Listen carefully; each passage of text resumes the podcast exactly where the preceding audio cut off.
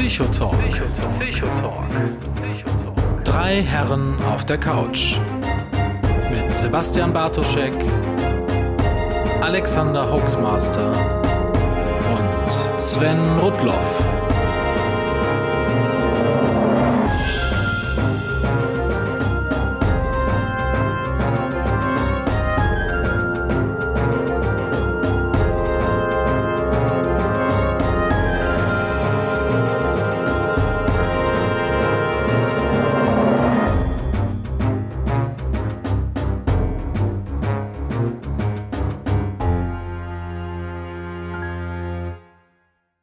Wunderschönen guten Abend. Guten Abend Deutschland, guten Abend Österreich, guten Abend in die Schweiz. Herzlich willkommen zu einer neuen Ausgabe Psychotalk, eurem Psychotalk für die gepflegten drei Stunden psychologischer, amüsanter Fakten. Heute, wie immer, aus Hamburg zugeschaltet. Der wunderbare, der einzigartige, der unvergessene, der unsterbliche Alexander Waschkau. Guten Abend. Guten Abend und wie ich seit neuem erfahren habe, ja auch deine Zweitfrau, was mich sehr freut. ja, wenn das der Rio hört, kriege ich wieder aufs Maul. Äh, außerdem zugeschaltet aus Düsseldorf. Ja der äh, soeben extra für diesen Psychotalk äh, verreiste, aus Japan zurückgekehrte und äh, Godzilla gleich einen langen grünen Schwanz hinter sich hertragende Sven Rudloff. Guten Abend, Sven. Schönen guten Abend. Und äh, wie immer aus Herne der gerade frisch aus Irland zurückgekommene, ähm, äh, wunderbare, von diverser Seite regelmäßig äh, zu Unrecht angepöbelte und eigentlich ganz wunderbare Sebastian Bartoschek. Guten Abend. Ja. Wir haben auch noch einen Gast, den stellen wir aber gleich vor. Wir wollen vielleicht ganz kurz sagen, um was es heute in unserer Sendung gehen soll. Ich bin übrigens vor einigen Wochen dann schon äh, aus Andalusien zurückgekehrt. ich sag das so gerne, Andalusien. Ich sag auch sehr Andalusien, gerne für die, die es nicht wissen, ist ein Stadtteil in Dortmund Nord. Ähm, aber da kommen wir, denke ich, später noch zu. Warum ich das sage, ist, das äh, Thema unserer heutigen Sendung ist unterwegs. Äh, wir können auch schon, äh, sollen wir schon spoilern, was das nächste Thema ist? Nein, machen wir nicht. Das Thema ist heute unterwegs. Dabei soll es nicht nur um ja, Reisen gehen, sondern vielleicht auch den einen oder anderen psychologischen oder vielleicht sogar zu späterer Stunde philosophischen äh, Aspekt äh, zum Thema unterwegs. Aber wenn ihr nichts dagegen habt, ihr beide, würde ich direkt auch schon mal unseren Gast mit hineinbeziehen in das Gespräch und äh, auch vorstellen. Denn wenn es um das Thema unterwegs und Reisen geht, kann man ja eigentlich kaum jemand Besseren sich äh, in einen Podcast einladen, als jemanden, der dessen Podcast, dessen Erfolgspodcast, muss man ja schon sagen, äh, sich ausschließlich mit diesem Thema beschäftigt, nämlich äh, der Macher, der Kopf hinter dem Urlaubspodcast ist heute zu Gast. Der Sebastian auch, das setzt uns vor neue Herausforderungen heute Abend. Sebastian ist uns zugeschaltet aus Heidelberg heute Abend. Hallo Sebastian. Guten Hallo. Abend. Wunderschönen guten Abend. Vielen Dank für diese hervorragende Vorstellung, Alexander. Danke. Ja. mich. Wir waren ja zu Gast äh, bei dir in der Sendung und haben aus Andalusien, also nicht dem Stadtteil aus, äh, aber das ist eine andere Geschichte, berichtet. Und äh, neben uns äh, war auch jemand anderes, der aus dieser Runde schon Gast in deiner Sendung, den du für ehrwürdig genug dafür gehalten hast, nämlich der Sven war bei dir auch schon zu Gast. Sebastian hat es noch nicht geschafft, woran das auch immer liegen mag. Wir ähm, haben schon einen Deal gemacht, ne? Genau. Ihr habt mir ja versprochen, wenn ich heute in die Sendung komme, kriege ich dafür den Bato, der zu mir kommt. Ja, haben wir, ja wir haben dich ah. verkauft. Bato. Genau. Passt. Alles ich schon bin Medienarbeiter. Eingetütet. Äh, ja. Äh, Sebastian, sag doch erstmal unterwegs für dich als Macher eines, eines Urlaubspodcastes, also das beschäftigt dich ja schon sehr, aber vielleicht vorab das Thema unterwegs. Was bedeutet der Begriff unterwegs für dich oder unterwegs sein? Ja, für mich persönlich ähm, ist es natürlich eine Bereicherung, unterwegs zu sein. Ähm, es steckt da drin, neue Leute, neue Länder, neue Kulturen kennenlernen oder vielleicht auch eine neue Ecke von Deutschland kennenlernen, den Alltag hinter sich zu lassen und einfach mal ähm, ja, was Neues zu erleben, einen Ausgleich zu finden vom Alltag und ähm, ja, das reicht erstmal. Okay. Findest du es wichtig, dass Menschen unterwegs sind? Ich kann da nur von mir sprechen, weil ich finde es wichtig, dass ich ähm, regelmäßig, so oft mir möglich ist, unterwegs sein kann, um äh, ja, eben was anderes zu sehen, was, was anderes zu erleben. Mhm. Es gibt aber auch Leute, gerade gestern habe ich mit jemandem erzählt, der sagt, das ist für ihn nichts. Er ähm, bleibt gerne zu Hause auf dem Balkon, er mag das da draußen nicht und dafür habe ich natürlich genauso viel Verständnis. Mhm. Darf ich dich um was bitten? Ja, Äh, Sag mal ein anderes Wort für Hausschuhe. Mit P. äh, Pantoffeln. Ah, okay, das sagst du dann doch anders. Okay. Ich habe gedacht, das ist jetzt eine Psychofrage und ich habe Nee, nee, das nee, nee. Moment Nein, du, bereut, du sagst, du sagst, du sagst Psychologen in die Runde. Balkon. Du Ja. sagst Balkon. Und ich Ja. habe jetzt gedacht, dass du auch, äh, altes Streitthema bei uns zu Hause, Pantoffeln auch sagen würdest. Nee, warum, wie sagst du Balkon? Balkon. Balkon. Äh, Okay, Betonung auf dem K. okay. Aber ich sage auch Pantoffeln mit Betonung auf dem T. Ja. Ich habe versucht, äh, ich habe ganz am Anfang beim Podcasten versucht, Hochdeutsch zu reden und habe es mir abgewöhnt. Das bringt nichts. Ja, Hochdeutsch sprechen ja nur die Hannoveraner und in Genau. Hannover wohnt niemand, den man kennt. Hallo Jens. äh, genau, Balkon äh, äh, bleiben. Gut. Aber wir bleiben ja nicht auf dem Balkon, sondern wir reisen ja in die Ferne. Ja, Genau. wobei Reisen, ist das immer ein örtliches Reisen? Ist Reisen in der Zeit, ist Reisen in Gedanken nicht ebenso ein Reisen wie das Reisen im Reisen? Wir wollten die Philosophie hinterher machen, Sebastian. Achso, fuck. Nee. Okay, ich esse mal hier mein Chili weiter. Sehr gut. Ähm, äh, wenn du selber einen äh, Podcast zum Thema Urlaub machst, bist du denn irgendwie beruflich in, in der Urlaubsbranche dann tätig? Ist es dann so, dass du selber ähm, Reiseleiter bist oder sonst etwas? Oder ist das tatsächlich ein, ein Hobby von dir, was du da an der Stelle jetzt in eine, in eine Sendung verwandelt hast? Ist ein Hobby. Ich äh, bin beruflich ganz anders orientiert ähm, und äh, fand es aber schon immer interessant, äh, mit anderen Menschen über den Urlaub zu sprechen. Ähm, das war so, dass wenn Freunde aus dem Urlaub gekommen sind, bekannte Verwandte, hat es mich schon immer interessiert und wie war das und habe die üblichen Fragen gestellt, die ich heute auch im Urlaubspodcast äh, mir stelle und habe mir gedacht, eigentlich könnte man das Ganze auch aufnehmen und äh, in eine Datei packen und einen Podcast draus machen, dass die Nachwelt auch noch was davon hat. Also ich habe immer ganz gern in diversen äh, Portalen gelesen, wenn ich selber im Urlaub buchen war, um mich zu informieren, wie es eben den anderen Urlaubern, die schon da waren, gefallen hat, am jeweiligen Hotel, am jeweiligen Ort. Und habe gedacht, naja, das Ganze kann man doch auch für die Nachwelt aufbereiten und aufbewahren und eben einen Podcast draus machen. Also ähm, das sind sowohl eigene Reisen von mir drin, Mhm. ähm, dann natürlich Leute, die unterwegs waren, so wie du dabei warst, so wie Sven dabei war.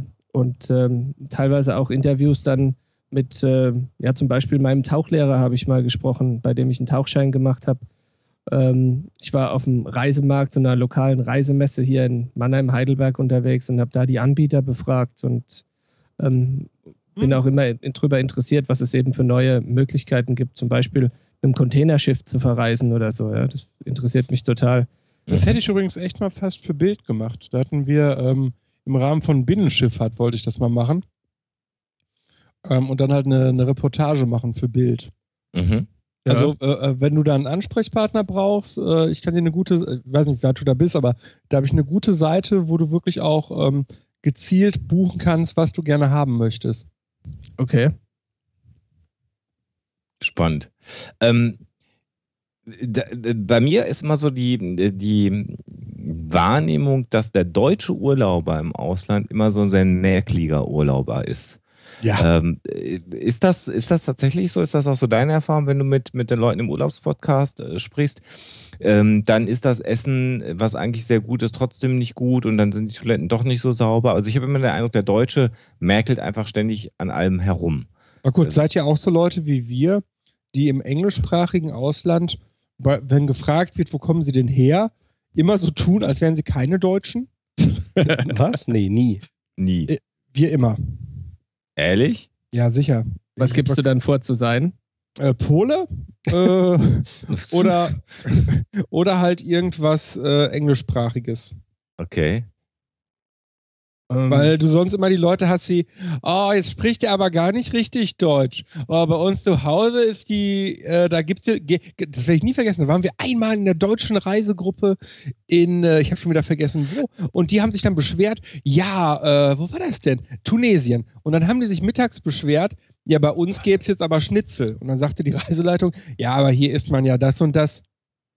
Ja, aber ich bin mit einem deutschen Reiseveranstalter hier, ich hätte jetzt gern Schnitzel und ein Bier. Oh. Und dann erklärte der irgendwie, es war so eine Land- und Leute-Tour, so ganz Klischee wie bei Harpe Kerkeling. Und dann erklärte der, ja, aber das ist jetzt ja auch so traditionell tunesisch, bla, Islam, blub, kein Alkohol. Was kann ich dafür, wenn die keinen Alkohol trinken? Ich will jetzt ein Bier. So, um, uh, we're Irish, sorry, we don't know how we got to this group. Ach, so meinst du das? Ich dachte, wenn du vor Ort jetzt von deinem Hotelier gefragt bist, ob Nein. du Deutsch Nein, bist. nein, Das habe ich auch gedacht. Du Ja. verleugnest deine Quatsch. Herkunft. Ja, genau. Ja, in solchen Nee, nee. Gruppen würde ich das auch tun, ja. Ja, ich auch. Aber wieso fährst du mit solchen Gruppen in Urlaub? Das Ähm, Das haben, wir, das haben wir tatsächlich nur einmal in Tunesien gemacht, aber jetzt, wo wir das Kind haben, bei Familienurlaub oder Familienressorts, kannst du dir das nur sehr eingeschränkt aussuchen. Ich habe das ja schon mal erzählt. Wir sind dankenswerterweise letztens für Engländer gehalten worden, weil ich tätowiert bin und meine Frau sofort rot geworden ist in der Sonne. Dann war auch okay. So. Das ist aber sehr wahr. Ja. Ja. Und ich war halt auch betrunken mittags, woraufhin mich die deutschen Mütter äh, total böse angefunkelt haben, weil sie dadurch in Streit gerieten mit ihren deutschen Vätern, die auch gerne schon mittags bereit gewesen wären. Das ist halt einfach wahr. Dann hast du aber jedes Klischee erfüllt, ne? Als ihre und Engländer schon. ja. Ja. Solange der nicht versucht, die Union Jack, ähm, das Union Jack Handtuch auf die Liegematte Also da zu denke legen. ich, äh, hätte meine Fahne natürlich äh, grün, weiß, gold, aber äh, ja. Was ja übrigens in meinem Hotel verboten war. grün, weiß, gold? Diese Nein. Faschisten. Also Nein, äh, Liegen mit Handtüchern zu belegen. Äh, zu Recht. Ich habe äh, auch mehrfach bei solchen Sachen äh, Handtücher anderer Deutscher von der Liege entfernt und meins draufgelegt. Was auch zu lustigen Diskussionen führt, denen ich mich aber durch gezieltes in die andere Richtung gucken und betrunken spielen entziehen kann. dann meine Frau dann da ganz be, be, be, ähm, naja, beschlagen wird von den anderen. Also du lässt deine Frau verprügelt werden, während du betrunken. Dann nicht geschlagen, sondern die kriegt dann, naja, aber das war ja schon unsere Liege. Ja. gute Aussage vom Raubfriesen. Handtücher gehören von der Liege direkt in den Pool. Das habe ich mich tatsächlich noch nie getraut. das weiß ich auch nicht, ob ich das tun würde. Aber- wie, wie, wie macht ihr das, wenn da alles mit Handtüchern äh, reserviert ist? Ich bin nicht in solchen Hotels. Ich auch nicht.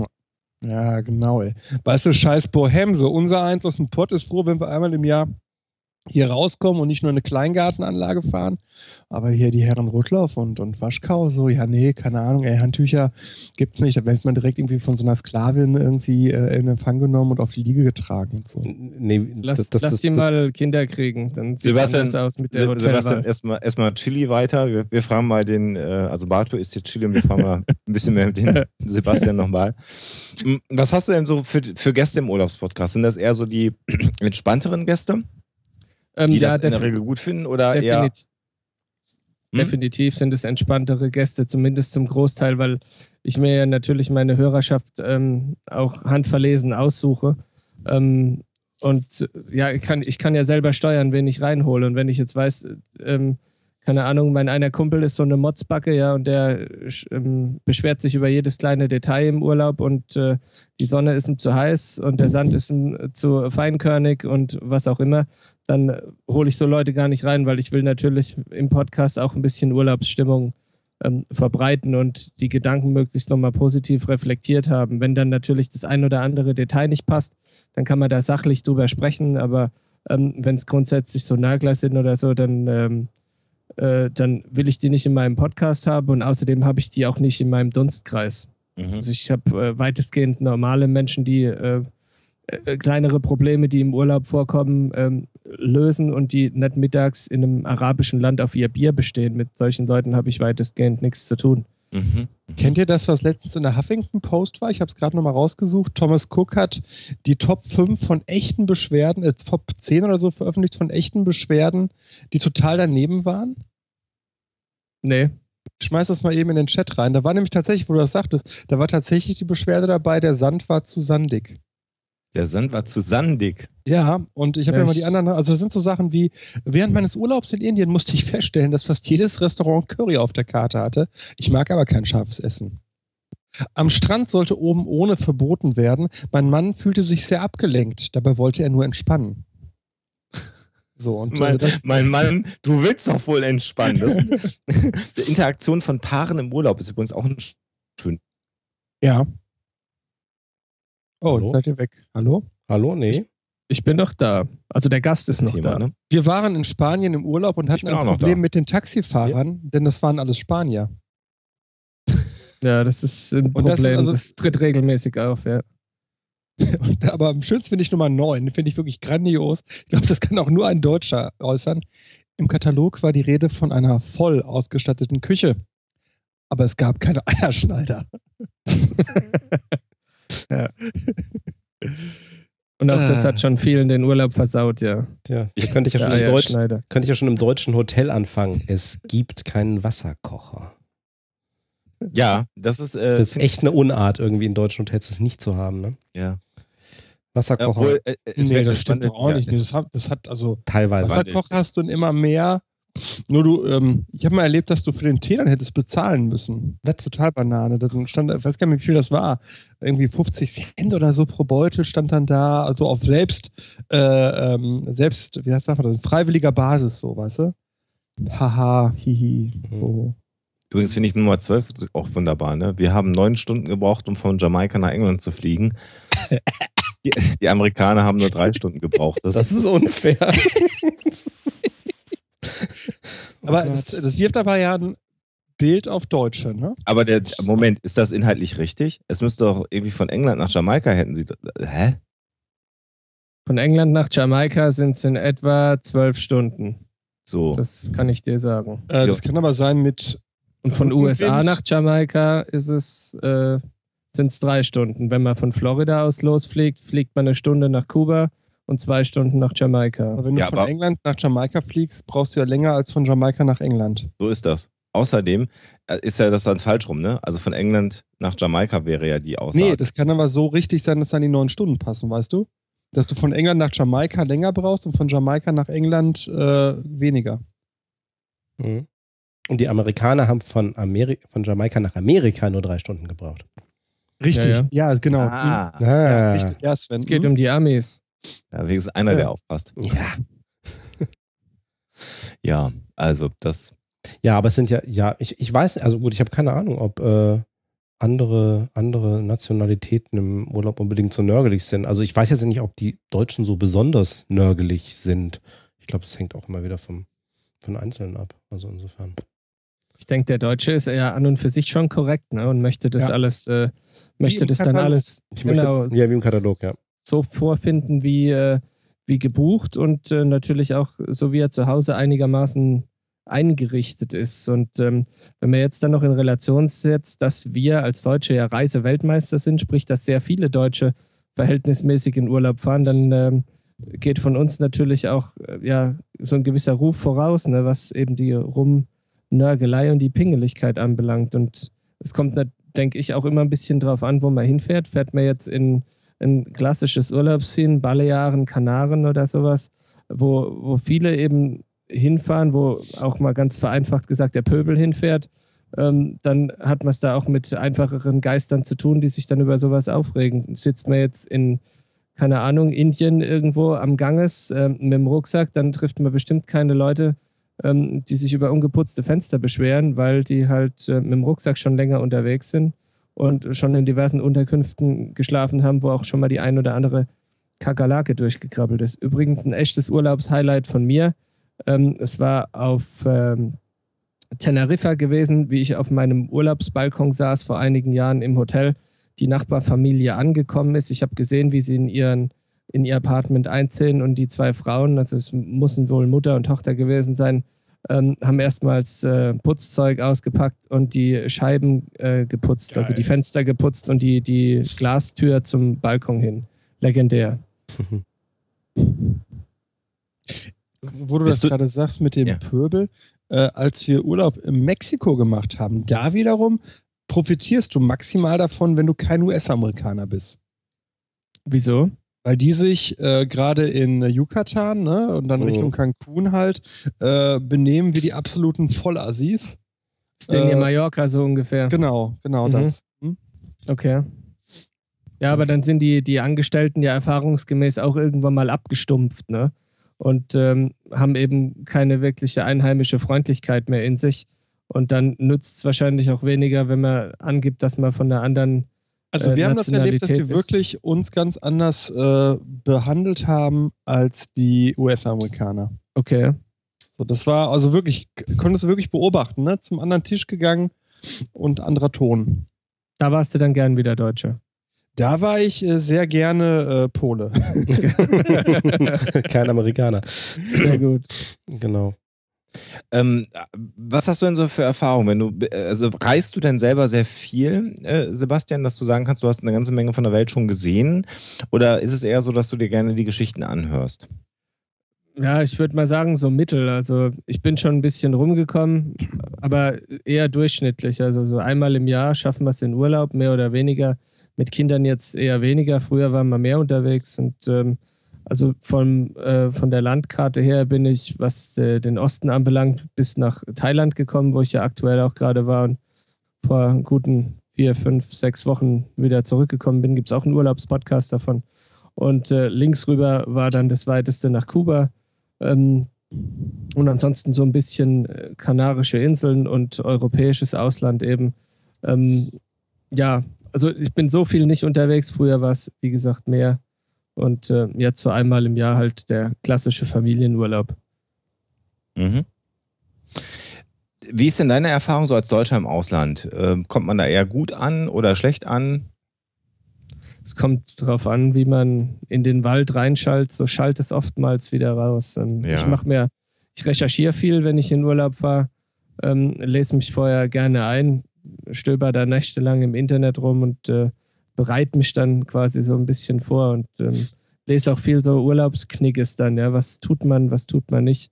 Ähm, speziell, wenn ich mal im Beispiel Thailand bleibe, da gibt es ähm, einige Unarten, die, die man als Deutscher für ganz normal äh, fände, aber die halt in Thailand absolute No-Gos sind, wie zum Beispiel ähm, mit dem nackten Fuß auf jemanden zeigen oder so. Das kann auch unbewusst passieren, dass man, wenn man die Füße eben übereinander schlägt ähm, und richtet dann den Zeh unbewusst auf jemanden, das äh, schickt sich in Thailand überhaupt nicht.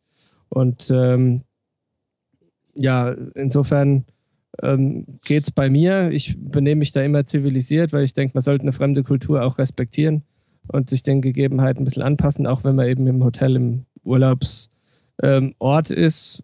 Und ähm, ich habe es aber auch schon oft genug erlebt, dass die Leute wegen ähm, Kleinigkeiten rumnörgeln, pingelig sind und ähm, ja, ganz schönes Theater machen. Aber ist dann auch du- immer Fremdschämen. Ja, aber wie du sagst, ne, also auch eben, wie es in den, in den Wald ähm, hereinschallt. Wir hatten das Thema auch kurz, als wir im Urlaubspodcast über Japan gesprochen hatten, ähm, wo es ja auch äh, ähnlich ist, aber wo ähm, Anja, glaube ich, auch sagte, ähm, und dem stimme ich zu. Ähm, man hat dann natürlich auch als Ausländer so ein bisschen Narrenfreiheit, weil man ist ja auch eindeutig als Ausländer erkennbar. Und wenn die halt merken, ähm, man bemüht sich, es ist jetzt nicht absichtlich, dann sehen die, wird einem Ja, ja, natürlich klar. auch als Tourist auch viel nachgesehen.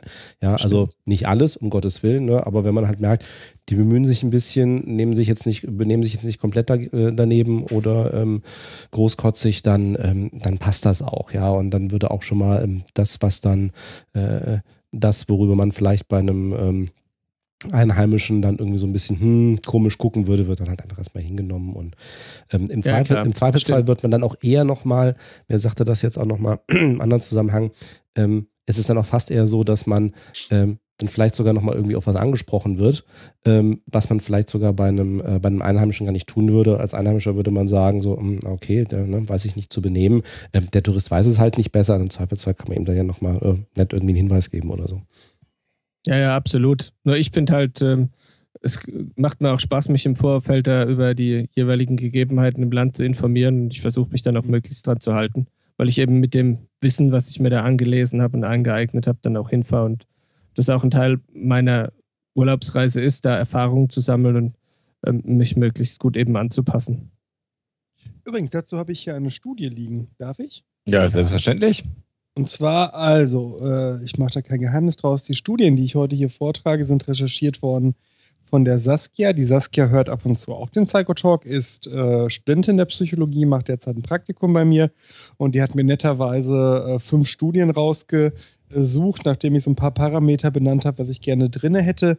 Und sie hat hier eine Studie gefunden, die nennt sich ähm, Vacationers Happier, but most not happier after a holiday. Weil meine Frage war, äh, wie ist das? Macht Reisen glücklich? Und ähm, spannender Befund, den die äh, Leute. Übersetzt es doch gerade nochmal jetzt für alle diejenigen, die vielleicht nicht Englisch sprechen, was du gerade gesagt hast, auf, ins Deutsche. Äh, Urlauber sind äh, äh, äh, frö fröhlicher, glücklicher, aber die meisten sind nicht glücklicher nach dem Urlaub. Und das ist eine Studie von 2010, ist erschienen in Applied Research and Quality of Life. Und äh, da kam eben raus, Reisen selbst und auch eine vergangene Reise machen nicht glücklicher. Mhm. Aber eine Reise zu planen und die Vorfreude, die macht dafür umso glücklicher.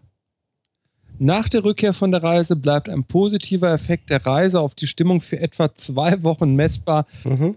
Nach spätestens acht Wochen ist der Effekt vollständig verschwunden. Genau die Zahlen habe ich auch gefunden. Und es gibt auch, ich weiß nicht, ob das die gleiche Studie war oder eine verwandte Studie, die auch nochmal geguckt hat, wie verhält sich das eigentlich während des Urlaubs, mhm. wo dann es auch normalerweise so ist, wie man erwarten würde. Ähm, am Anfang, in den ersten Tagen merkt man noch nicht viel, aber das steigt dann relativ rapide an und dann irgendwie zum Ende der Reise sinkt es ganz leicht wieder ab, äh, wo man natürlich davon ausgeht, okay, das ist nochmal der Stress von der An- und der Abreise. Ne, irgendwie. Oder dann eben schon sozusagen das sehen, ah, jetzt geht die Reise zu Ende und so und ne, bald ist wieder Alltag sozusagen. Ähm, aber auch mit dem gleichen Befund. Also ähm, normalerweise hat man noch so eine Woche was davon, wenn das eine super Reise war, dann vielleicht auch zwei Wochen. Ähm, und in ganz seltenen Fällen irgendwie merkt man dann irgendwie dann noch einen gewissen Entspannungseffekt, äh, so acht Wochen später, aber ähm, normalerweise eins, zwei Wochen, das ist eigentlich so das das Größte. Und aber genau auch das, äh, was in der Studie, die Sebastian zitiert hat, vorkam, schon Reisen planen macht im Grunde glücklich. Ähm, Anja und ich haben jetzt äh, gerade festgestellt, dass wir, ähm, also wir waren jetzt nach Japan nochmal irgendwie mit der, mit der Familie irgendwie, irgendwie ein paar Tage jetzt hier ähm, Brückentag äh, in Belgien gewesen wir haben im Moment keine weitere Reise geplant. Und das ist, glaube ich, das erste Mal, seit wir uns kennen, dass wir nicht irgendeine nächste Reise geplant haben. Okay. Und ähm, äh, wir werden schon langsam etwas nervös. Okay. Ähm, Sebastian, was, oder, oder mal an uns alle die Frage, was, was für ein Urlaub ist denn eigentlich unser Standardurlaub? Also bei ähm, dem Bato hat sich das ja wahrscheinlich seit dem Kind geändert. Ähm, äh, übrigens auch nur eingeschränkt, worauf wir sehr stolz sind. Okay. Also wir machen weiterhin Individualurlaub äh, mit äh, Mietwagen durch die Gegend fahren, äh, brauchen aber beide mehr, wahrscheinlich sogar mehr als das Kind.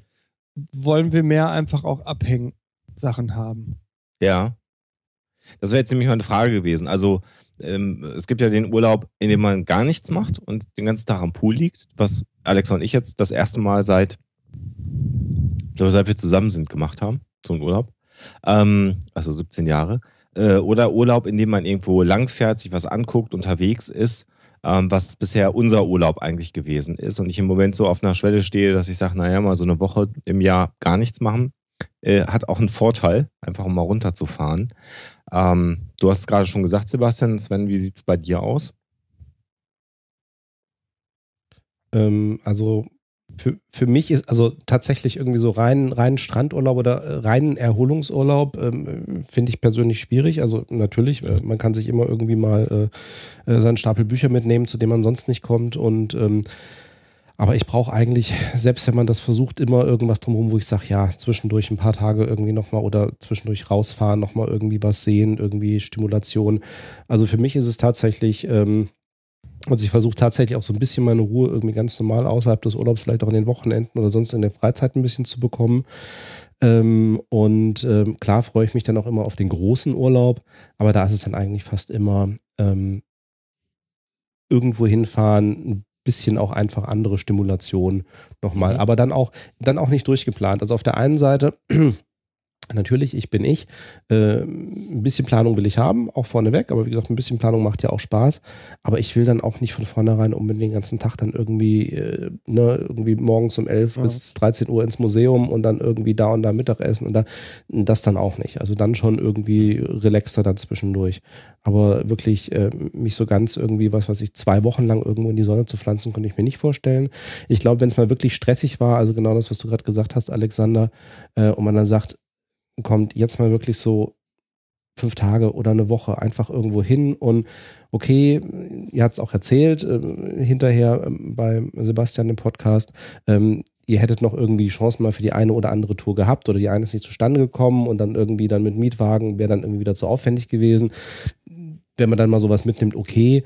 Ähm, aber ansonsten, ich glaube, das, das könnte ich also auch noch ganz gut. Aber habe ich jetzt mhm. auch eine ganze Weile nicht mehr gemacht. Mhm. Und bei dir, äh, Sebastian, als Urlaubsexperte? Ähm, ja, es ist halt äh, begrenzt, dadurch, dass ich, äh, wie gesagt, jetzt Familie habe und einen festen Job habe und so weiter, mhm. eingebunden bin, ähm, ist es tricky und ich muss nehmen, was ich äh, bekommen kann. Mhm. Und ähm, ja, wir versuchen ab und zu schaffen wir es mal übers Wochenende in den Schwarzwald so und einfach mal wieder durchschnaufen.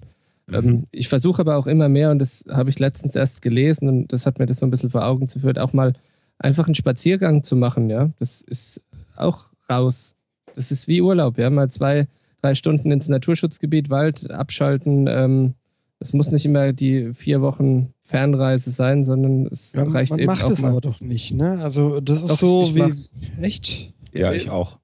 Ganz wenig und äh, eigentlich zu wenig, aber zum Beispiel, was weiß ich, wenn ich mit den Kids auf dem ähm, Spielplatz sitze und ich weiß, die sind gerade ja. beschäftigt und dann mache ich einfach mal für zwei Minuten die Augen zu und freue mich über die Vögel, die zwitschern mache ich viel zu wenig, aber ich versuche die Momente zu genießen und sie ähm, auszubauen, diese Strategie, eben mal so kurz, äh, kurzes Glück zu haben und kurze Ruhe zu haben. Wie alt sind deine Kinder? Ähm, der eine ist im Vorkindergartenalter und die große im Grundschulalter. Mhm. Mhm, mhm, mhm. Okay. Also die halten, halten mich noch auf Trab. Die eine ja, beim Hausaufgaben machen und der andere, weil er sich äh, Sand und sonst was in den Mund stopft. Genau, deswegen frage ich ja. halt. Ne? Spielplatz ist halt auch nicht gleich äh, Spielplatz. Ne? So, ja. Ähm, das fand ich übrigens spannend, da werden wir bei dir sicherlich nochmal drüber reden. Das ist mir jetzt erstmal aufgefallen, dass in den angelsächsischen Ländern die Spielplätze standardmäßig keine Sandkästen haben, dafür Tartan, was äh, gewisse Vor- und Nachteile mit sich bringt. Ja. Du hast nämlich genau das, was du gerade gesagt hast, oh mein Gott, jetzt ist der schon wieder Sand. Das hast ja. du halt nicht. Aber du ja. hast das subjektive Gefühl, ach herrje, jetzt knallt er da auf den Tartan. äh, fühlt sich anders an als diese ganze Rinnenmulch-Sache, weißt du, auf unseren Spielplätzen. Ja. ja, ja, klar, hat Vor- und Nachteile. Aber du weißt doch, beim ersten Kind, wenn Sand ist, ähm, fährt man meistens noch abends in die Notaufnahme. beim zweiten nimmt man ein Feuchttuch und wischt halt leicht den Mund ab und beim dritten Kind holt man ein Fotoapparat raus, ne? Das hat mir der Kollege Sebastiani tatsächlich mal gesagt. genau. Wir sind ja noch bei Kind Nummer eins. Also ja. noch in der äh, ja. Krankenhausabends-Version. Ne? Ich kann bestätigen, Kind 2, Feuchttuch, Mund abgewischt, lass das, weiter geht's. Ja, ja wenn mein Kind Sand ist, dann, dann habe ich auch nichts irgendwie so, ne? Aber äh, das, äh, ja, ist ein ganz ja. anderes Thema. Ja. unterwegs mit Kindern. Hm. Ja, unterwegs mit Kindern finde ich, weiß nicht, wie du das siehst, Sebastian, ändert schon ganz viel. Auf weil man ganz Fall. andere Notwendigkeiten hat und die auch nicht diskutierbar sind. Auf jeden Fall. Es ja? ist eine komplette Umstellung und ähm, wir hatten, ich, ich kann ja vergleichen, äh, Kind, äh, Urlaub vor Kind, Urlaub nach Kind. Ja. Und ähm, das ist komplett was anderes. Also ich meine, das macht Spaß, aber das können wahrscheinlich nur Eltern verstehen, weil man echt mal Zeit hat für die Kinder. Ich bin die ganze Zeit ja. arbeiten und äh, hier und da und ständig gibt es das los und man hat wirklich mal Ruhe und kann sich intensiv mit den Kindern beschäftigen. Man ist was, da, ne? Man ist wirklich da. Genau. Da. Aber mhm. es ist trotzdem anstrengend, weil Kinder sind anstrengend. Ich liebe meine Kinder abgöttisch, aber sie sind beide anstrengend. Sie fordern Kraft und Zeit. Und ähm, ja, es ist kein Ego-Urlaub mehr wie früher, wo ich komplett ja. das machen konnte, was ich wollte. Und du nimmst im Zweifelsfall auch Schmerzen in Kauf. Ich weiß, ich hing jetzt äh, in Irland auf so einer Mauer wo ich auf jeden Fall sonst irgendwann einfach runtergegangen wäre, weil ich einfach keine Kraft mehr hatte. Aber wenn du dann den Kleinen gerade da bist, dabei bist, irgendwie hochzustemmen, ist jetzt runtergehen keine Option. Und wenn dir den Rest des Urlaubs die scheiß rechte Schulter wehtut, ist ja. egal, ne? Weil äh, ist halt so, ne? Ja, einschlafen im Flugzeug oder so, ne? Wenn die Kinder einschlafen, dann nimmt man eine unbequeme Zwangshaltung ein. Aber ja. man tut es für die Kleinen, ja, es ist so. Aber okay. Ist, ist anders, aber macht auch Spaß. Und dieser, Zeit auf äh, oder dieser Zeitfaktor, dass man eben komplett die Freizeit als Familie verbringen kann, der macht ähm, das, was dann persönlich fehlt, wieder wett. So geht es ja. mir. Ich finde aber, dass du sagst mit Spazieren gehen, das finde ich ganz spannend, weil äh, das mache ich tatsächlich sehr bewusst. Wenn ich auf der Arbeitszeit habe, bin ich in der Mittagspause gerne äh, zu Fuß unterwegs, habe ein kleines Waldgebiet direkt bei mir in der Nähe meines Büros und kann dann zu einem, zum schönen äh, See äh, laufen. Das reicht dann immer ganz genau, so um zwei, drei Minuten aufs Wasser zu gucken und wieder zurückzugehen, wenn das Wetter gut ist.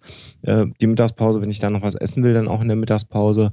Und was ich hier in, in Hamburg inzwischen mache, wenn ich nicht allzu spät nach Hause komme und es jetzt auch nicht in Strömen regnet und ich da die Muße für habe, ist, dass ich dann vom Bahnhof nach Hause laufe. Das sind 15, 20 Minuten, um sozusagen nochmal noch mal einmal Hamburg dann wieder zu erleben, wenn ich hier wieder ankomme nach der Arbeit.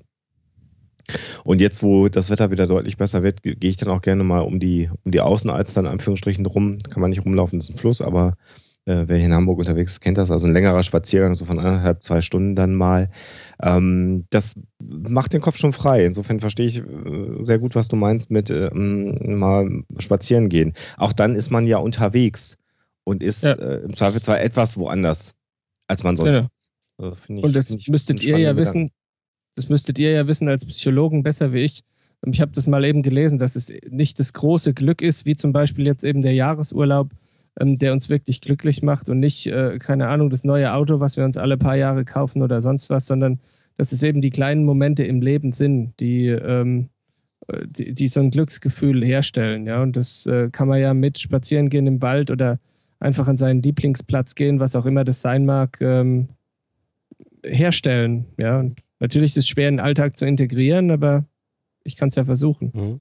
Also ich, ich mag den Begriff zwar an sich nicht, aber ähm, ne, die berühmte Work-Life-Balance irgendwie, aber du brauchst halt natürlich schon irgendwie eine Balance. Ne? Also es ist schon klar, wenn du natürlich jetzt irgendwie ständig Dauerstress hast, äh, ohne irgendwie mal zwischendurch durchzuschnaufen und selbst wenn du dann irgendwie zwei Wochen irgendwie ganz tollen Urlaub machst, ja, wiegt das das halt nicht auf.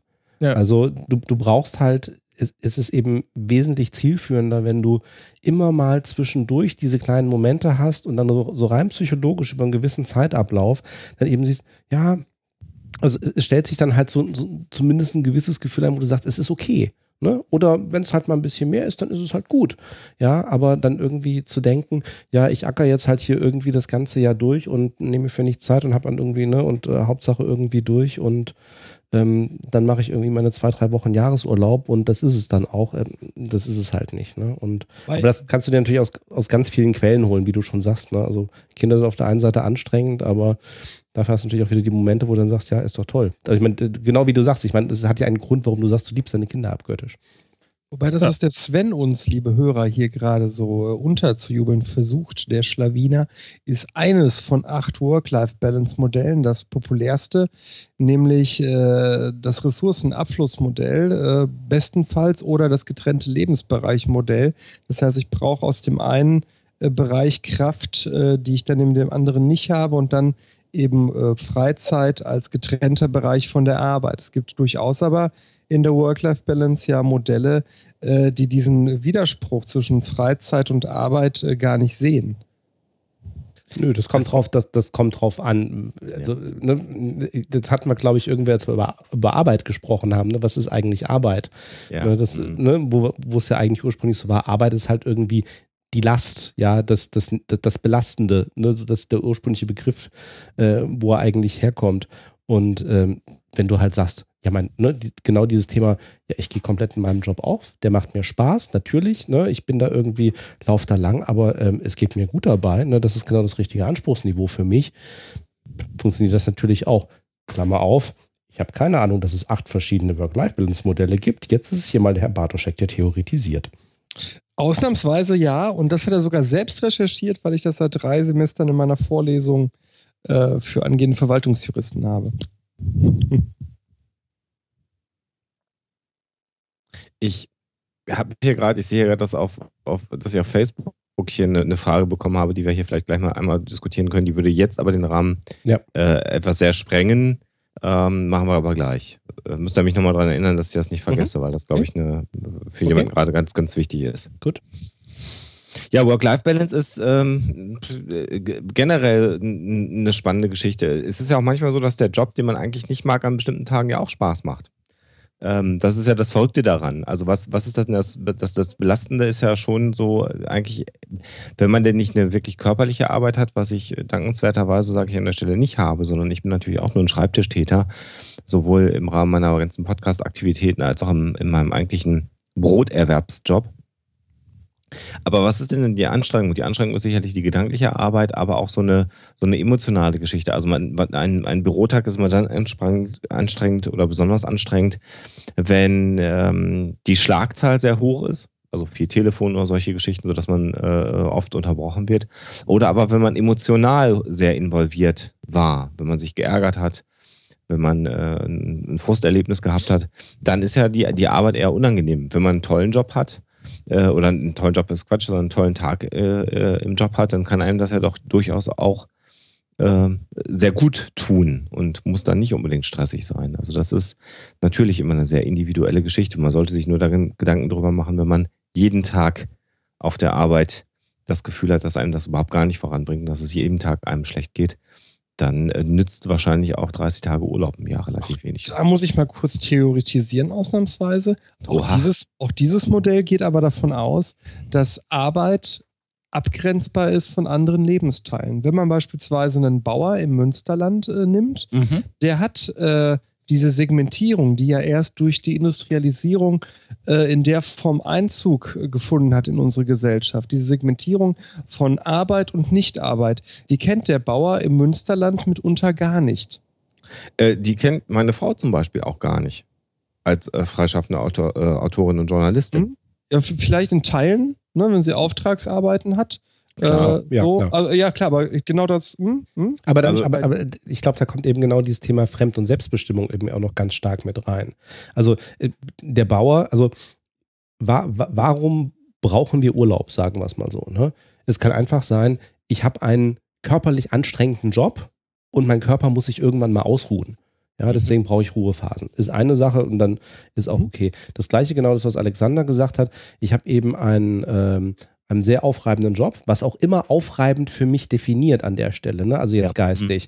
Also das kann. Also im Sinne von Distress, also die, mhm, nicht genau. angenehmer Stress. Nicht angenehmer Stress. Mhm. Und das kann mhm. eben für viele Leute an der Stelle eben auch sein, ähm, das ist vielleicht noch nicht mal gerade so Arbeitsmenge, aber es ist eben genau wie du, wie du sagtest, ähm, emotional eben zum Beispiel auch dieses, ich bin eben auf der Arbeit, bin ich in vielen Bereichen sehr stark fremdbestimmt Mhm. Ich will jetzt auch einfach mal machen können, was ich will. Ich will, ne, also dieses, diese, diese Ausdruck, Zeit für mich selbst haben, ist es egal wofür.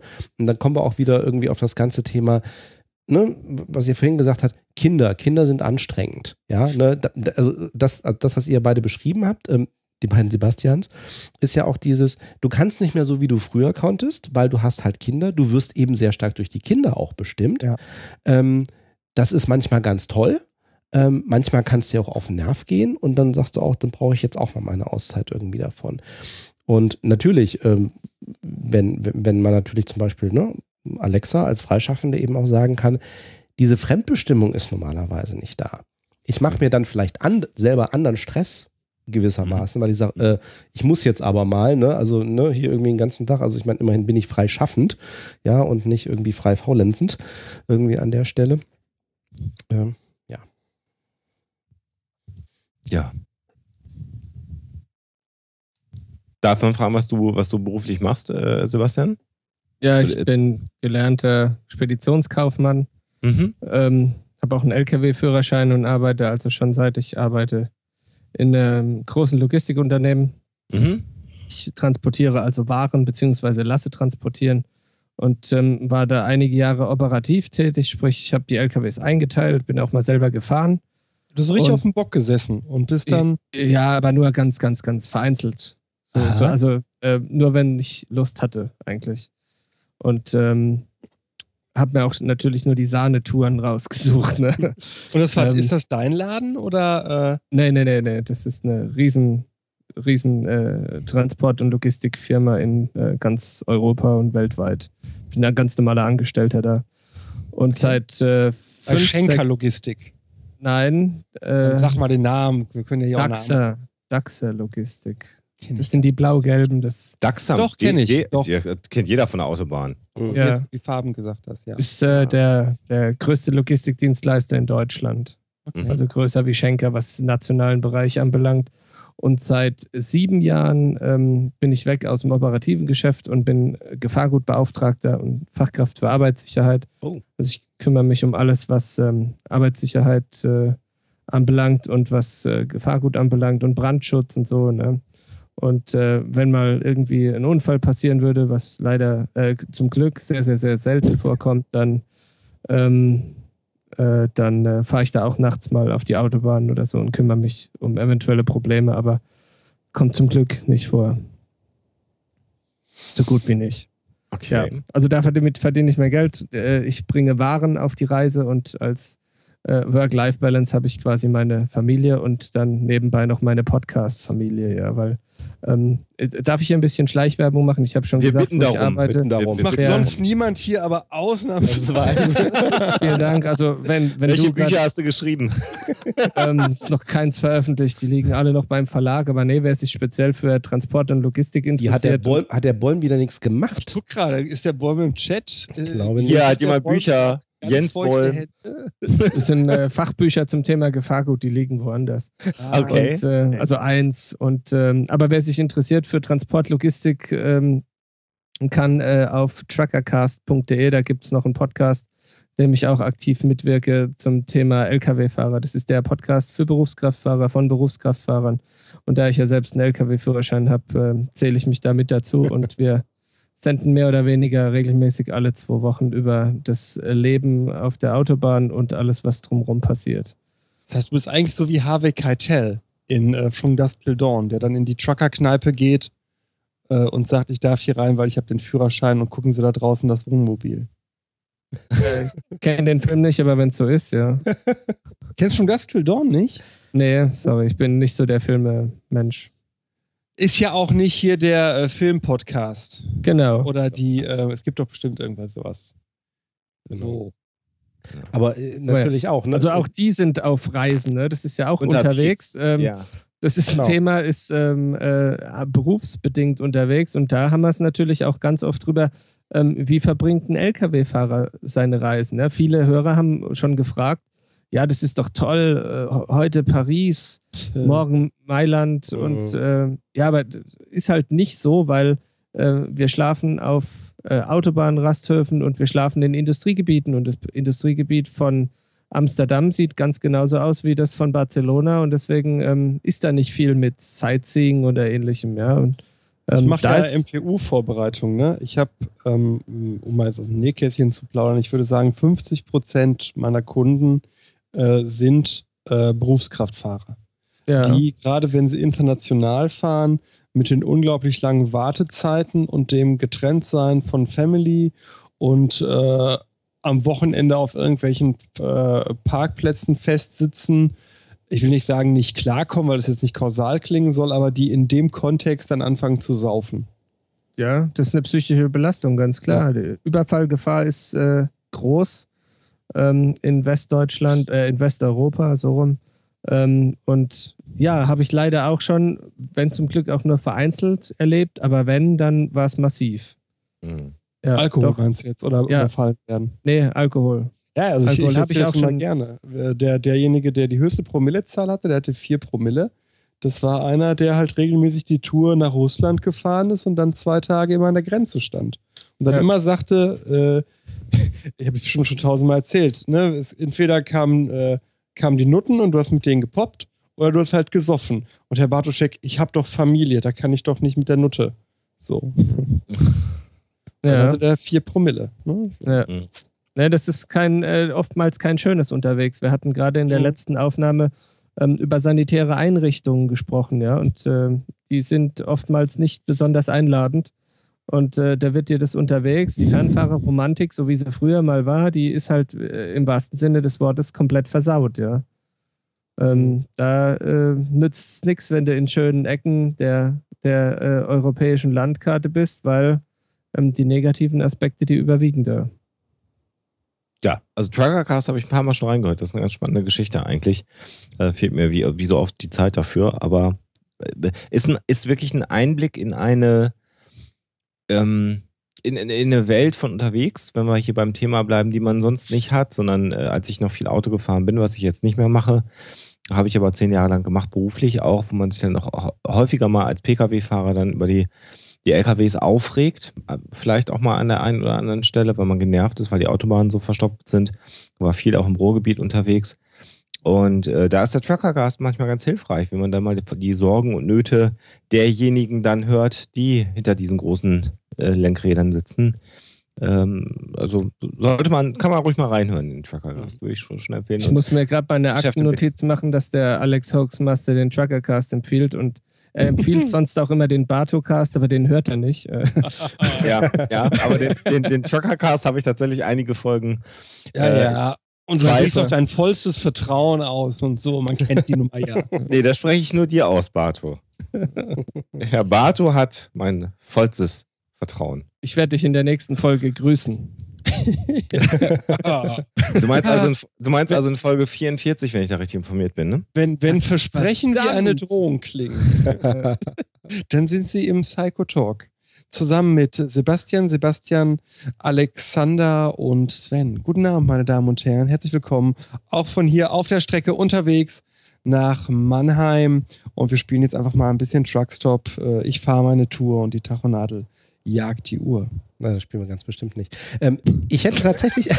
das ist unglaublich. Was war in dem Chili drin? das ist Wodka.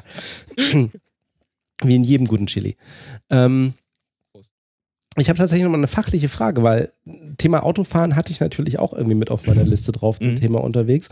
Und wenn jetzt Sebastian auch noch Sicherheitsbeauftragter in der Fachkraft für Arbeitssicherheit. Fachkraft für Arbeitssicherheit ist. Jawohl. Ähm, natürlich psychologisch Autofahren, ähm, Ablenkung beim Autofahren natürlich, insbesondere Smartphones, gibt es hier entsprechenden Studien zu. Ähm, was würdest du denn als sozusagen noch ähm, okay einschätzen. Also ich habe den Truckercast, muss ich ehrlich zugeben, noch nie gehört. Ähm, was machen tatsächlich Truckerfahrer, während sie Auto fahren? Und was würdest du sozusagen noch als äh, äh, okay einschätzen? Oder wo wird es eigentlich aus, aus äh, Arbeitssicherheitsgesichtspunkten, Verkehrsgesichtspunkten wahrscheinlich auch kritisch bei den Berufskraftfahrern?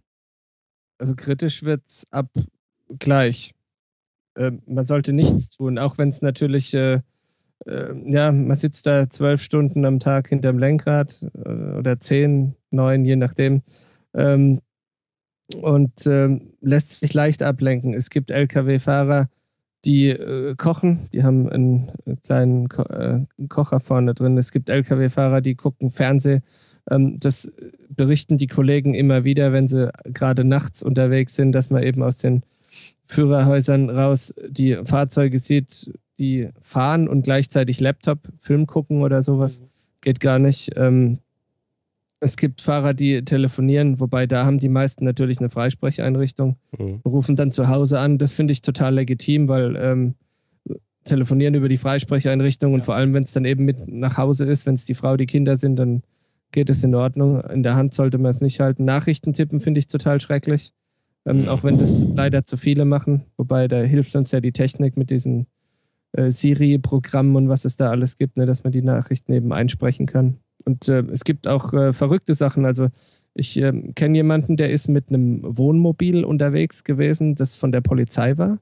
Und die haben aus dem Wohnmobil oben raus gefilmt, ja, erhöht und haben die Truckerfahrer gefilmt, die äh, in, der, in der Kabine dann Sachen gemacht haben, die sie nicht tun sollten. Und da waren eben auch Dinge dabei, wie äh, Fußnägel schneiden oder masturbieren während der Fahrt. Und das äh, geht gar nicht, ne, weil das lenkt ab. da ja. weiß man gar nicht, was mehr ablenkt. Ja, er lenkt alles ab. Ja. Die katholischen Zuhörer, Masturbieren ist natürlich an sich eine Sünde und ist nicht nur bei der Autofahrt untersagt. Du genau. bist übrigens immer noch katholisch, Sebastian, ne? Ich bin, also ich zahle, also, äh, ja, ich zahle Kirchensteuer, damit bin ich Katholik. Du bist auch getauft, ne? Ich bin auch, das geht, glaube ich, damit einher, ja. Ja, weil mir hat mir jemand gesagt, getauft kriegst du eh nicht rückgängig. Insofern ist es unabhängig davon, ob du irgendwann aufhörst zu zahlen oder nicht. Das sieht äh, die katholische Kirche in Deutschland anders. Ja, gut. Ist so. Du kannst in Deutschland nicht Katholik sein, ohne Kirchensteuer zu zahlen. Auch spannend, ne? Das geht nicht. Du, das finde ich total geil eigentlich. Wie ein steuerrechtlicher Tatbestand maßgeblich ist für deine Konfessionszugehörigkeit. Du kannst nicht sagen, ich gehöre der katholischen oder ich, ich ne, bin, bin römisch-katholisch gläubig. Äh, ich zahle aber keine Kirchensteuer, äh, was du in jedem anderen Land ja machen kannst. In Deutschland geht das nicht. Ja. Wir kommen vielleicht lieber bei Wissensdurst eintrinken, da Spaß noch Geld dabei. Das genau. Ähm, wir müssen, glaube ich, Sebastian jetzt, glaube ich, entlassen. Genau. Der bleibt gar nicht die ganze. Also ich bin, wie bin ich, ich denn hab, hier äh, gebrieft? Der hat doch Familie. Ich habe genau. Kinderdienst, beziehungsweise ich habe oh. die geparkt, weil meine Frau arbeiten ist heute Abend und ähm, habe versprochen, die mehr oder weniger ähm, pünktlich abzuholen. Ich musste aber gerade nur über die Straße. Deswegen habt ihr jetzt äh, letztmalig Gelegenheit, liebe Mitpodcaster, lieber Chat. Gibt es noch Fragen? Kann ich euch noch irgendwas äh, genau. beantworten? Wir müssen jetzt so drei Sekunden warten, bis das draußen angekommen ist, aber okay. insbesondere der Chat, wenn ihr noch Fragen an den Sebastian vom Urlaubspodcast und Trucker Podcast habt, dann jetzt. Hast du einen Trucker-Hut? Nein. Ich habe eine Trucker Baseball Cap. Mit, so einem äh, äh Flugzeugträger drauf? ich weiß, was du meinst. Die gibt es vereinzelt noch. Nee, ich habe eine von Truckercast. Okay. Okay, ja. macht Sinn. Mhm. Ja. Ach, dein, dein, dein, dein, dein Twitter-Handle wird gefragt. Das ist der Safety Safer. Ähm, was ist denn ein Twitter-Handle? Darf ich das auch mal erfahren? Der Spitzname Twitter. Genau, Safety Saver mit Vogel V am Ende, also am Anfang ein F wie Friedrich und am Ende ein V wie Vogel. Safety genau. wie Sicherheit und Saver wie Sparen. Genau. Und den Truckercast gibt es natürlich auch noch bei äh, Twitter und den Urlaubspodcast gibt es auch noch bei Twitter, wobei das, äh, da wird nicht äh, frei rausgetwittert, sondern nur ähm, wirklich was, ähm, was mit den Episoden, mit der Aufnahme äh, zu tun hat. Äh, vielen Dank. Ich lese gerade, dass der Raubfriese mir schon folgt. Wenigstens einer. Oh. Ich folge dir auch. Ja. ja, ja, danke, danke. Und äh, ich möchte es mir nicht nehmen lassen, das erste Mal, dass ich eine äh, Frage während einer Live-Aufnahme im Chat gestellt bekomme. Die Jutta fragt, was war die schönste Reise, die ich je gemacht habe. Und ich glaube, das war vor fünf Jahren das erste Mal Thailand gewesen. Ähm, da war meine Tochter noch ziemlich klein und äh, wir haben eine völlig neue Kultur entdeckt und hatten ähm, Glück, dass wir einen super Flug hatten. Wir hatten ein bombastisches Hotel wir hatten einen super Urlaubsort, da waren wir das erste Mal auf Phuket gewesen, am, äh, uh, wie hieß der, am Kata Beach. Das ist so ein äh, Familienstrand und ähm, da hatten wir echt Spaß. Wir waren da knapp äh, vier Wochen lang. Ähm, und ähm, ja, das war echt super. Wir lieben die asiatische Küche, die gab es da. Ähm, es hat so wirklich alles gepasst. Keiner ist krank geworden in dem Urlaub. Ähm, der der äh, äh Bartkurs, also die thailändische Währung stand super und alles hat geklappt und alles war vom Feinsten. Das war so, ja, schön. Tja, wer jetzt keine Fragen mehr stellt, der muss dir auf Twitter folgen oder einen deiner genau. beiden Podcasts hören. Oder er schreibt was hier in die Kommentarfunktion beim äh, bei eurem Podcast und beim Psychotalk und dann sagt er mir Bescheid und dann beantworten wir das im Nachhinein gerne. Ja, bitte, Jutta, vielen Dank. genau. Ähm, okay, dann äh, bedanke ich mich einfach mal bei euch, oder? Dass ihr mich eingeladen habt. Es war mir wirklich eine Ehre. Ich war, das müsste ich noch erzählen, die Zeit nehme ich mir. Ich war, äh, wo ich jetzt in Thailand war, ähm, tauchen gewesen unter anderem. Habe mir mal zwei, drei Stunden freigenommen für mich, war tauchen und habe äh, natürlich auch mein mobiles Aufnahmegerät dabei gehabt und habe mit dem Inhaber der Tauchschule dem Armin äh, ein kleines Interview gemacht, was er in seiner Tauchschule so anbietet. Und der Armin heißt mit Nachnamen Rudloff. Und dann habe ich gesagt, Mensch, Armin, du heißt so wie ein ganz bekannter Podcaster oh, oh, oh, aus Deutschland. Das habe ich wirklich Tim? gesagt, weil mir Tim dann, heißt doch Rudloff. Tim Rudloff, Tim Rudloff. genau. Nee, und äh, hab dich ja gekannt, Sven, von, äh, von Twitter und von den Hoaxmaster-Empfehlungen. Und äh, habe dann noch so gesagt, so heißt ein ganz bekannter Podcaster. Und äh, ähm, das ist mir sofort wieder eingefallen, als ich dich dann danach in der Sendung hatte, beziehungsweise ähm, als du dich bei mir gemeldet hast. Und ähm, ja, ist eine ganz große Ehre für mich, jetzt bei euch da quasi in der Runde zu sitzen. Das hätte ich vor ähm, zwei Jahren wirklich noch nicht gedacht. Da war der Hoaxmaster mein ganz großes Vorbild. Und, äh, Ach Gott, jetzt, übertreiben. Und jetzt kriegst du auch noch den Bartoschek in deine Sendung. Äh, dich habe ich vorher nicht gekannt. Wer den Hoaxmaster kriegt, kriegt auch den Markt. das ist leider der Fluch, das ist der Nachteil. Genau, das, ist, das ist wie bei so einer wie so ein, äh, Janusköpfigkeit. Ne? Das ist auch, wenn du ein Buch vom Alexander hast, dann irgendwie, dann hast du gleich das Abo für die nächsten Barto-Bücher. da, da, dafür sorgt schon der Jens. Ja. Da schreibe ich letztens ein Vorwort für ein Buch. Äh, Operation Verschlusssache bei Ohne Ohren erschienen. Bitte kaufen, tolles äh, Sammelbuch. Äh, gucke hinten in die Werbung rein. Wer macht da Werbung? Ich natürlich. Und äh, die Hoxillas. Da habe ich echt gedacht, ja, du, du wirst sie auch nicht los. Filterblase. Aber um das auch ernsthaft zu beantworten, vielen Dank äh, für, die, für die lieben Worte, Sebastian. Und ähm, ja, äh, für all diejenigen, die jetzt sagen, Mensch, wie hat er das gemacht? Äh, man kann einfach auch uns drei nach wie vor immer anfragen und sagen, bitte nicht mehr bei uns im Podcast irgendwas machen, wenn das Thema passt. Und in der Regel machen wir das. Ist einfach nur eine Zeit. schicken dann mich, ihr habt das jetzt gehört, dann schicken die irgendwann mich, weil sie selbst keinen Bock haben. Ja, nee, die sind total nett, traut euch. Bis auf den Barthof. genau, aber das ja, weiß ja jeder. Äh, bei, bei, Sebastian, bei dir melde ich mich auch nochmal. Da komme ich gerne drauf zurück. Und Irland äh, interessiert mich auch, ja. Ja, super gerne. Ich bin nächste Woche auf einer Fortbildung in Hamburg und danach bin ich gut erreichbar. Das rennt uns nicht weg. Ich okay. äh, werde dich finden. ja, ich das weiß, haben mir heute einige versprochen. okay, nee, ich freue mich wirklich drauf. Ich mache sowas auch echt gerne und äh, ich bin äh, halbwegs nice dann auch im direkten Kontakt. Machen wir, geht schon. Okay. Cool. Ne? Sebastian, dir einen schönen Abend. Genau, Ebenfalls. schönes Wochenende. Viel Spaß noch. Bis dann. Tschüss. Danke. Ciao, ciao. So, Stunde ist rum. Sollen wir. Hey, das war nett. Ne? Das war einfach mal eine nette Stunde. Ja. Ja. Können wir auch. Urlaub. Ja, irgendwie schon. Und wir haben noch zwei, wenn wir wollen. Ja, wollen wir doch, oder? Ja. Sicher. Wollt ihr das da draußen auch, Party People? Ja, Mauam. Wahrscheinlich ist jetzt keiner mehr im Chat. Nee, der Chat doch, braucht immer ein doch. bisschen. Äh, da, ja, yeah, ja, yo. Gut, äh, Stunden. Ganz süße Urlaubsgeschichte, ganz kurz. Wir haben ja hier ja. Bob, äh, den Baumeister in Deutschland, ne? So. Mhm. Bob the Builder jetzt, in Englisch. Ja, genau darauf wollte ich jetzt, das wäre Oh, sorry. Oh. wir waren mit unserem Kleinen ja in Irland im Urlaub und der ist dann halt auf diesen äh, schmeißen Euro rein, das Ding fährt fünf Sekunden Dingern, äh, halt gefahren, wo dann eben Bob äh, mit ihm halt war und er ist riesen Bob-Fan und der hat dann halt immer gesungen, can we, also Bob the Builder, Bob the, can we fix it? Yes we can. Und der Kleine, also unser Kleiner, äh, der lernt zwar jetzt Englisch auch in der Kita, aber Bilder kannte er nicht und der hat am Anfang immer gesagt, Bob, der Bürger. ja, muss man vielleicht dabei gewesen sein. Okay, ja, äh, ja. Süß. Stundenpause? Da jemand vor Aufregung einen Regenbogen in den Sonnenuntergang und ich denke, damit können wir in eine Musikpause gehen, oder? Würde ich sagen.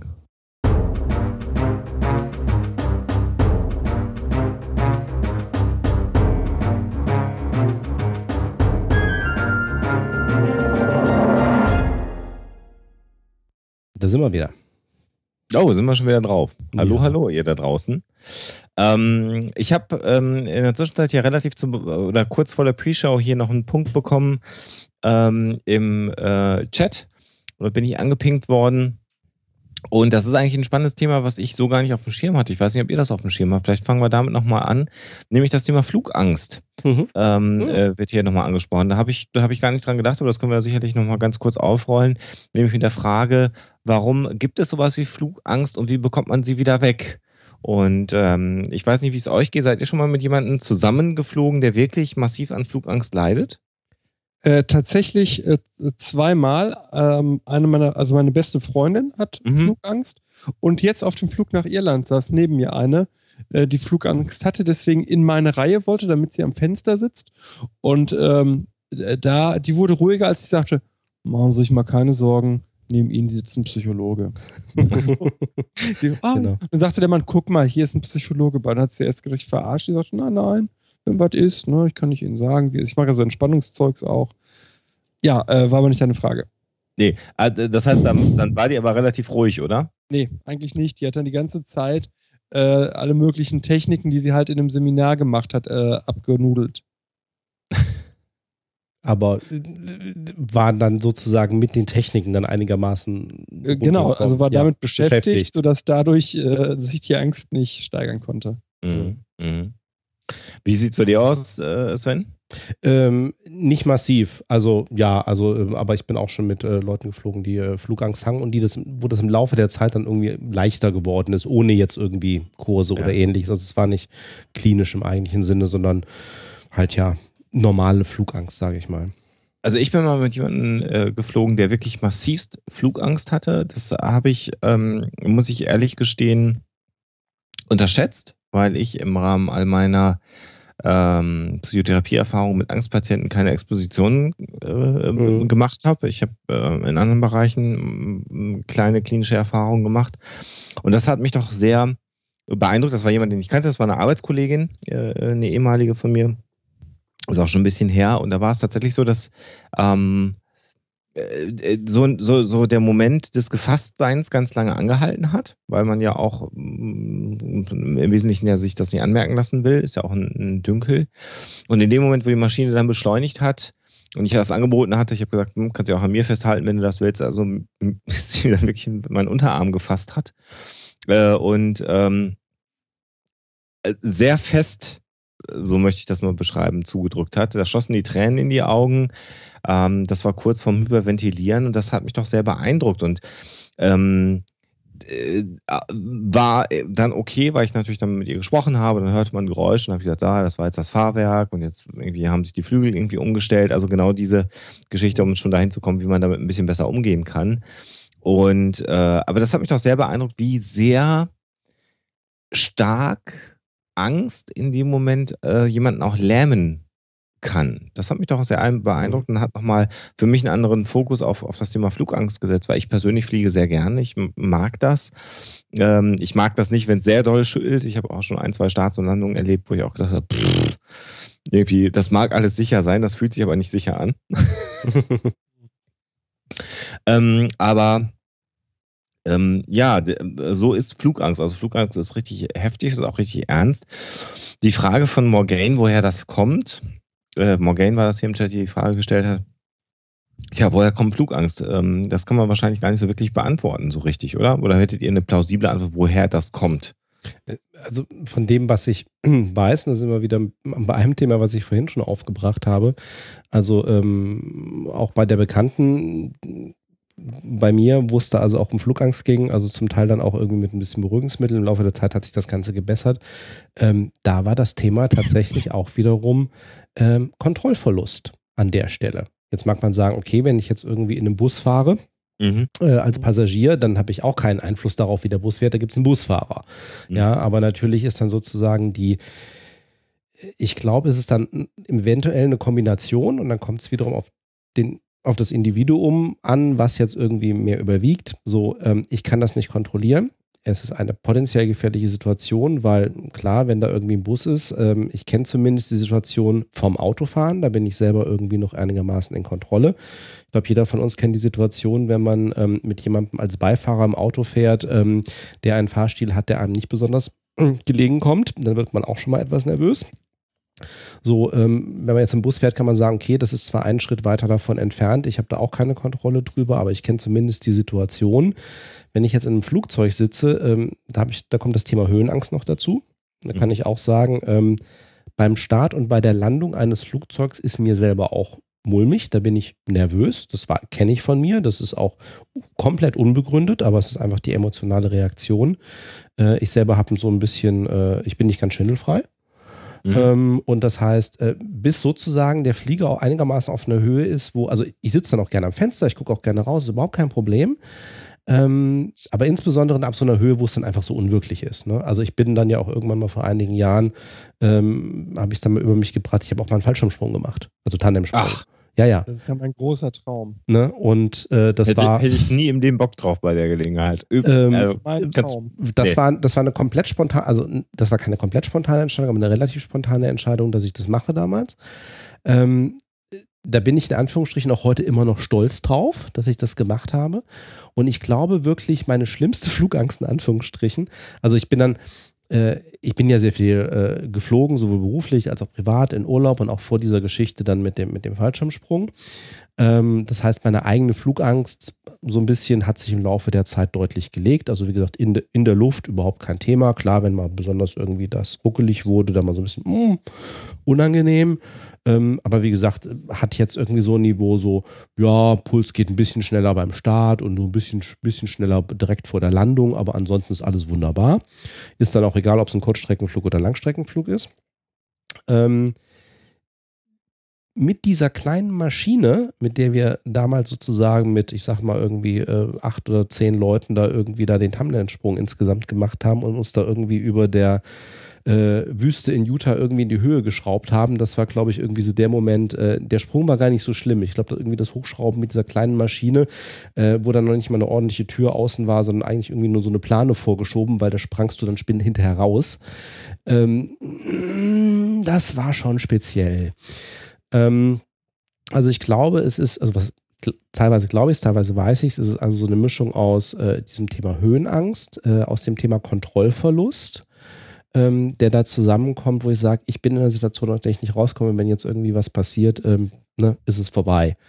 Und äh, mit allem, was da an möglichen Ängsten noch links und rechts irgendwie passiert.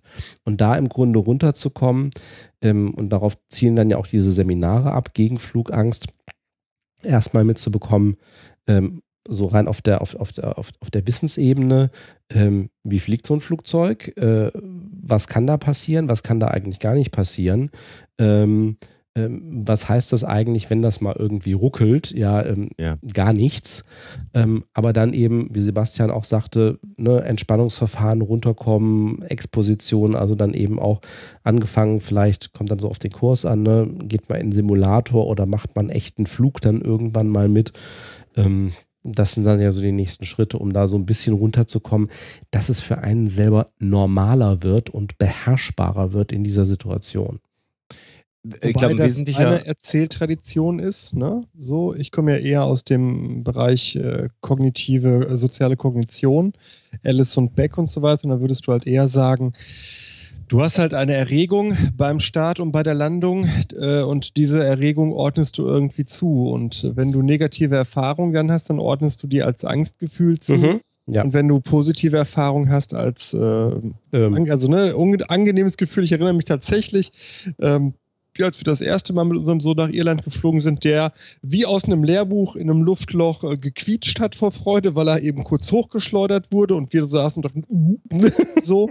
Ne? Ähm, äh, insofern gibt es natürlich da verschiedene äh, Deutungsmodelle, wie wir das oft in der Psychologie haben. Wenn ich, also ich muss auch ehrlich sagen, das klingt jetzt blöd, wenn ich einen guten Tag habe, wenn ich mich in ein Flugzeug setze, dann empfinde ich wirklich so diese Beschleunigung beim Start und das Aufsteigen, geil. was mich früher nervös gemacht hat, finde ich als richtig geil.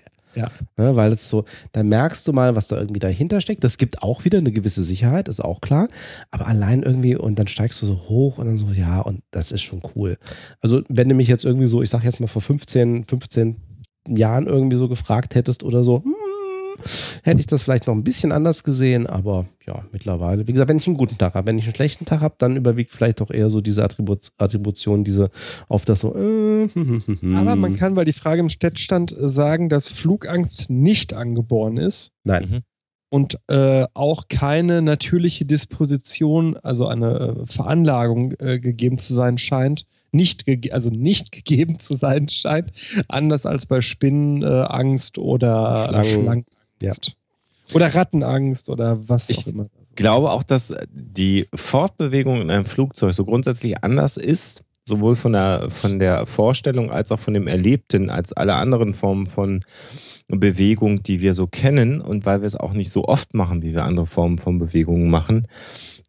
Fortbewegungen meine ich jetzt. Ja. Ähm, dass auch das sicherlich dazu führt, dass man eben äh, Sinneswahrnehmungen hat, die man sonst eventuell nicht hat. Und dann sind wir wieder bei der Attribution. Da ist mhm. was komisch. Wie, wie lenke ich das für mich um? Ist das positiv oder negativ? Mhm. Ja. Was man sicherlich ähm, auf die Frage, was kann man dagegen tun, was, was äh, zum einen natürlich auch hilft, und darüber muss man sich immer wieder bewusst sein, ist, Alkohol. dass ja, Auch? Einfach Ja, zu, ist tatsächlich so. zusaufen und Drogen, das entspannt, aber das ist natürlich nicht das, worauf ich jetzt hinaus wollte, Äh, sondern übrigens, ganz, ganz kurzer Einschub, weil ich ja letztens eine Dokumentation gesehen habe über die Geschichte der Luftfahrt.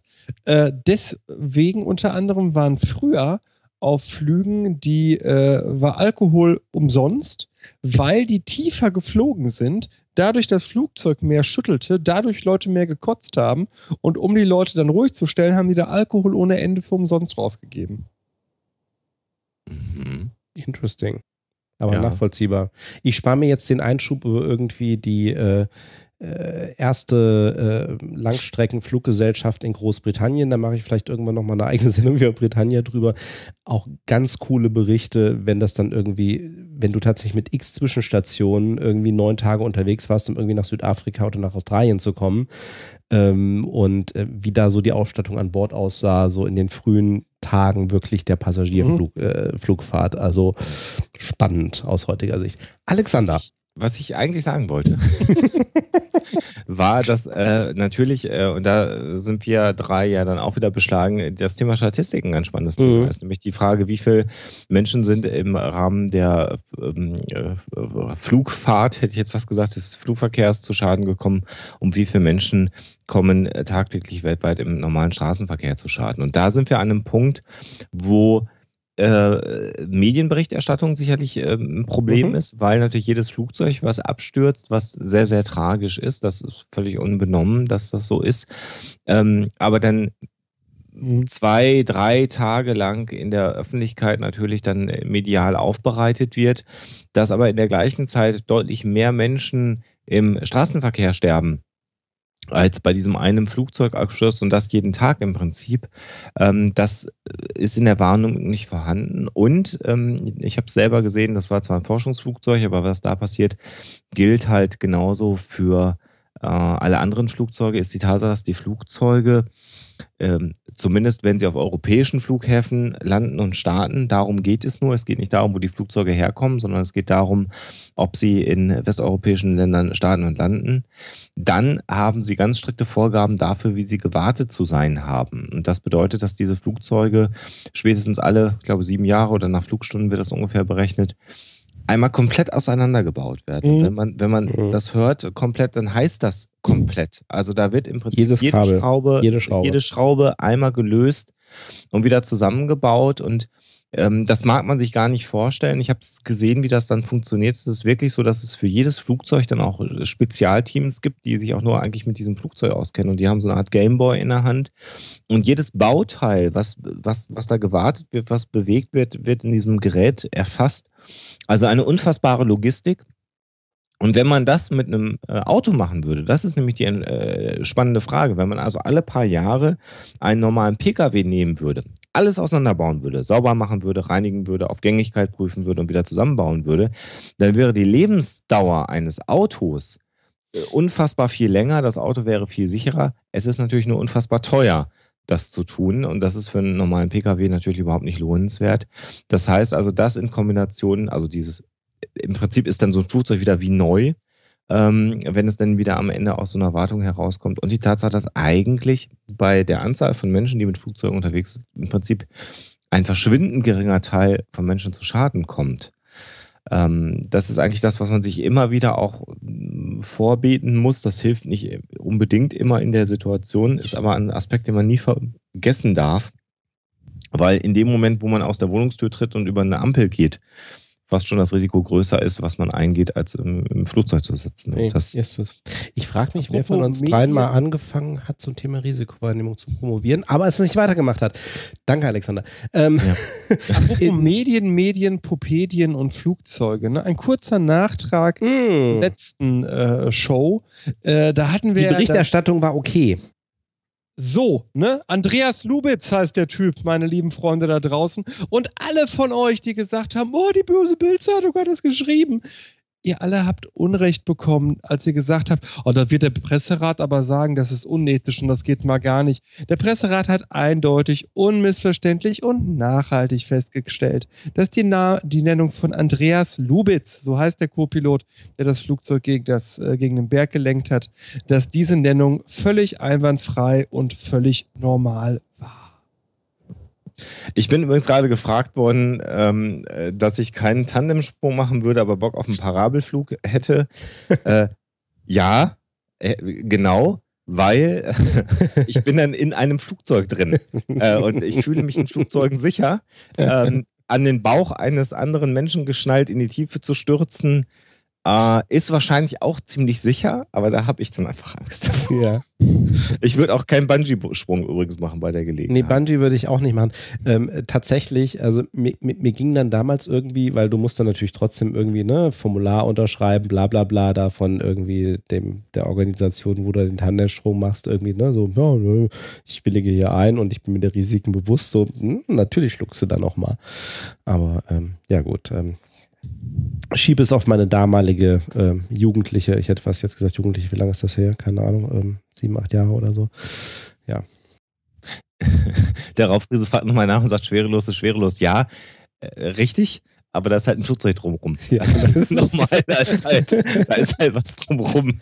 Also man muss Es auch muss- dazu sagen, Ich also bin auch nur ein Mensch. ja, ähm, Echt? und, und man muss auch dazu sagen, also zu- von, zum Thema Risikowahrnehmung, weil irgendwie die, ähm, die Checks der Flugzeuge hast du gerade schon erwähnt, Alexander. Ja. Dazu kommt ja noch, und ich möchte jetzt an diesen wunderbar legend, an diese wunderbar legendäre Notlandung ähm, dieses Fliegers auf dem Hudson River in New York irgendwie erinnern. Ähm, äh, das interessiert mich persönlich wieder, auch beruflich zum Teil. Ähm, ich müsste mal nachgucken, es gibt ein, äh, ja, ein sehr cooles Buch, das heißt im Englischen The Checklist Manifesto. Ich muss mal nachgucken, wie das in Deutsch heißt. Ähm, und zwar ähm, ein weiterer Grund, warum Fliegen statistisch gesehen die sicherste Fortbewegungsart ist, hat auch damit zu tun, dass eben nicht nur die ähm, und auch trotz solcher Vorfälle wie des German Wings Fluges, den wir gerade erwähnt haben, ähm, weil es eben nicht nur technisch so aussieht, sondern dass eben auch das Verlassen auf Checklisten, das Durchchecken des Flugzeugs und entsprechend der ganzen Parameter vor dem Flug, während des Fluges etc. so durchorganisiert ist und auch immer so, ähm, so verbessert wird, ähm, dass es eben auch in kritischen Situationen möglich ist, dann eben relativ schnell äh, zu reagieren. Im Gegensatz, und das ist so ein bisschen der Hintergrund dieses Buches gewesen, Checklist Manifesto, ähm, im Gesundheitssystem in Teilen beginnt das gerade erst und das, dieses Buch nimmt so den Ausgangspunkt, wo. Hm. ne, ein amerikanischer äh, Chirurg dann eben anfängt, äh, im Grunde dann ganz simpel, was man eigentlich denkt, was notwendig wäre, wobei es fängt auch in den USA an, äh, zu sagen, äh, ich fange jetzt mal an, Checklisten einzuführen, was eigentlich bei bestimmten OPs, mit denen wir zu tun haben, eigentlich immer irgendwie äh, durchzugehen ist, von oben nach unten, in der Vorbereitung mit dem OP-Personal etc., um das Ganze nach und nach sicherer zu machen und auch einfach Leuten, die relativ neu sind in dem Job, auch was an die Hand zu geben und sagen so, mach mal, geh diese Mhm. Checkliste durch. Ja, was glaube ich jeder von uns, der irgendwann schon mal ähm, irgendwie eine Aufgabe an jemand anderen übergeben hat. Ja, du hast das irgendwie ein Jahr lang gemacht, du willst das irgendjemand anderem erklären und wenn das irgendwas ist, wo du sagen kannst, pass auf, ich kann dir das hier aufschreiben, schrittchenweise, ich erkläre dir das, du machst das mal irgendwie danach, während ich dir noch über die Schulter gucke und danach machst du das selber und okay, an den Stellen musst du dann mal in Zukunft gucken, da kannst du mal zu Änderungen kommen. Funktioniert super. Nehmen sich halt die meisten nicht die Zeit für, das Mhm. auch entsprechend zu Mhm. planen. Aber zurück zu unserem eigentlichen Thema. Ganz kurz, weil das im Chat gefragt wurde und wir haben es natürlich übergangen. Ich muss tatsächlich sagen, dass ich inzwischen die Entscheidung des Presserates nachvollziehen kann. Fühlt sich nicht richtig an, aber äh, das äh, Argument, mit dem Sebastian mir ja sehr emotional begegnet ist, nämlich über den Menschen, der ausgepeitscht werden sollte und dann hätte man über den ja auch nicht berichten dürfen. Ähm, das hat äh, gewirkt. Ähm, es ist, es ist ähm, da an der Stelle dann abstrakter, äh, finde ich, das, das auf das Niveau runterzuholen, aber in der Sache ist es dann richtig.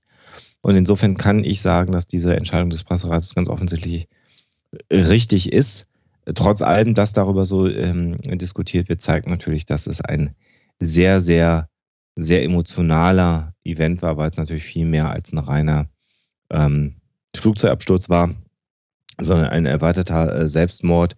Und da erinnere ich mich an einen Fall, über den ich dann nochmal nachgedacht habe. Da gab es einen Fall, wo ein Rentner mit seinem Mercedes in eine Innenstadt gefahren ist und auch mehrere Kinder da zu Tode gekommen sind. Ähm, das ist eine ähnliche Geschichte. Ähm, und ja, also Entscheidungspresserat ist es richtig. Schöner wäre es halt, wenn in den Medien nicht über solche Sachen berichtet werden müsste. So insgesamt. Aber ja. Ich glaube nach wie vor, dass da, äh, dass es den meisten, die die Nennung des Namens bei der Bild kritisiert haben, nicht die Nennung des Namens kritisiert haben, sondern einfach nur schön nachgeplappert haben, was sie im Bildblog gegen die Bild gelesen haben. Ach, das weiß ich jetzt nicht. Also Bild macht auch viel, Bild macht auch viel Scheiße, das wissen wir Ja. alle. Aber das bestreitet ja keiner. Nö. Doch, ich. Äh, Entschuldigung. Doch, doch, ja. Du schon, ja. Los.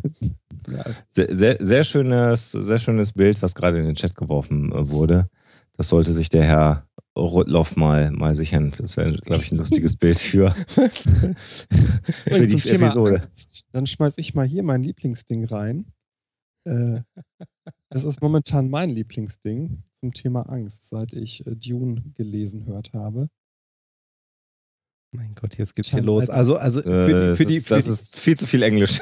ja. Die Tanei der Angst der Bene Gesserit. Äh, Ach so, ja, I must not fear. Ja, Das ich, ist spannende, spannende Punkt des Ganzen ist eigentlich, äh, dass darin unglaublich toll klar wird, was äh, Alexander von auch beschrieben hat, dass Angst alles blockiert. Und in dem Moment, Ja. das, das ist übrigens auch das, was ich bei unangenehmen Gesprächssituationen oder äh, Streitsituationen, äh, denen man ja als Journalist durchaus mal ausgesetzt ist in Diskussionen, mir angewöhnt habe, zu sagen, jetzt werde ich keine Angst haben, das kann ich später haben. Jetzt bleibe ich einfach mal stehen und gucke, was passiert.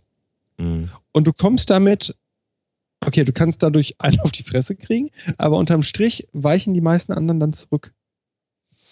Ganz spannende Mhm. Beobachtung. Mhm. Fear leads to anger, anger leads to hate, hate leads to Ah. suffering. A wise man he is. Für alle, aber bei Das war jetzt Star Wars, ja.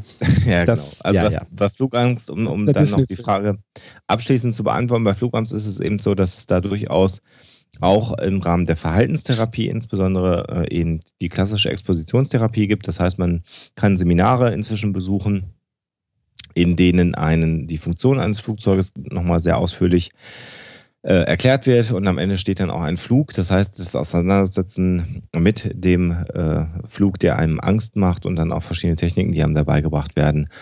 Und ähm, das klappt vielleicht auch nicht jedes Mal, aber ist an sich ein guter Ansatz, um mit Flugangst umzugehen.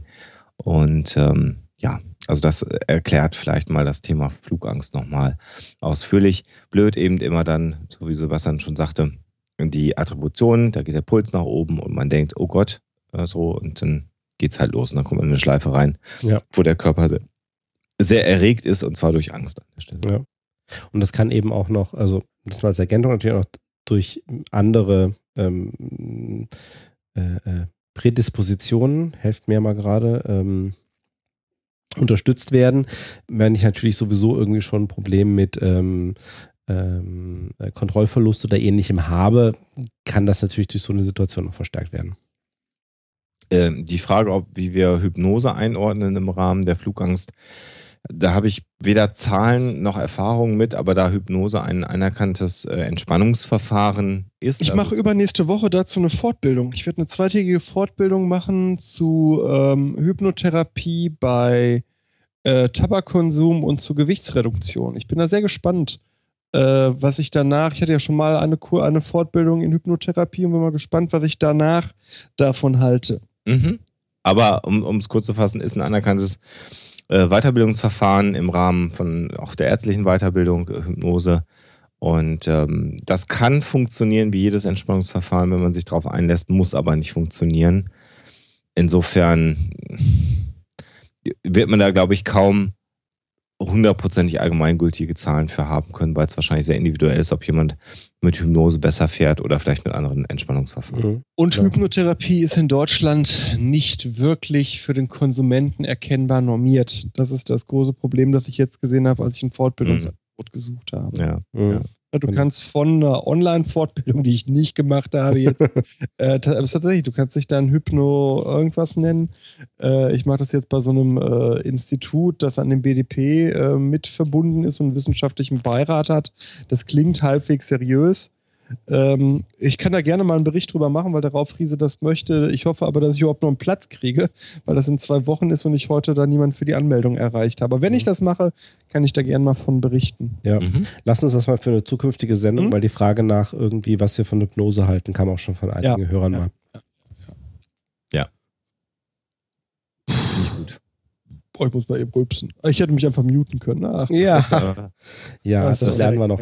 Ich, ich muss dazu sagen, ich habe heute zum ersten Mal, ich habe sie zwischendurch mal benutzt, tatsächlich auch eine, eine Remote Mute-Taste hier irgendwie installiert und glaube, dass ich diesmal auch weiß, wie ich das Ganze in den Podcast reinkriege. Wir werden sehen.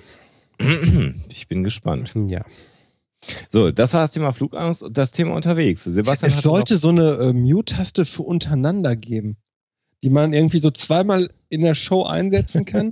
um Äh, anderen zu muten. So, boah, der Waschkau schon wieder. Jetzt erzählt er wieder hier diese Scheiße von äh, Humanismus und Menschenliebe.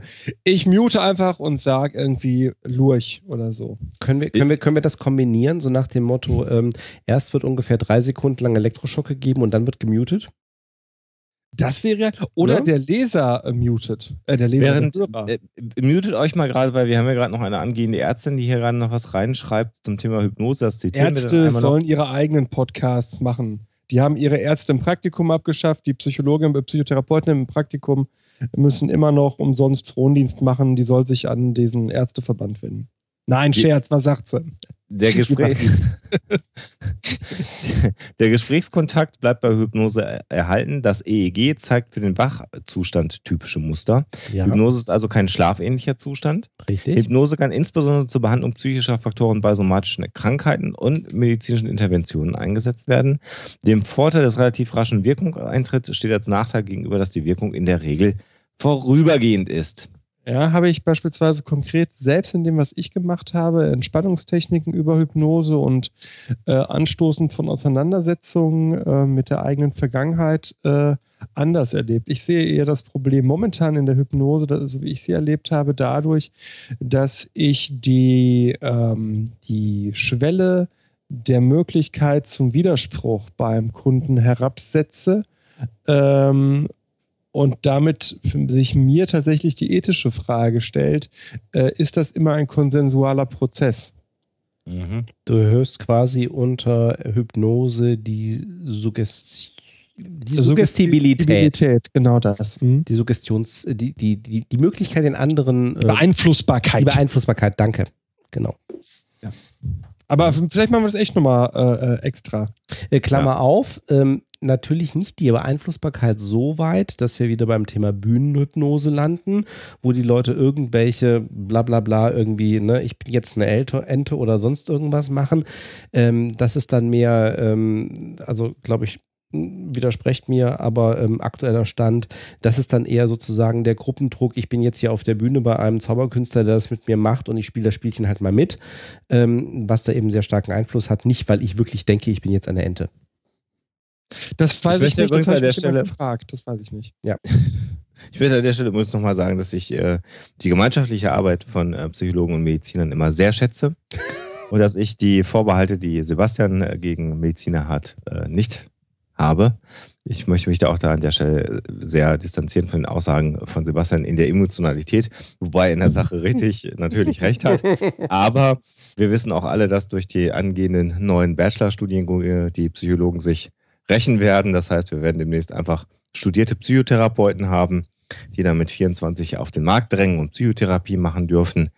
Ob das der Weisheit letzter Schluss ist, ähm, äh, lasse ich auch mal dahingestellt. Ich finde Mediziner toll. Einige meiner besten äh, Freunde sind Mediziner. Aber diese Mediziner.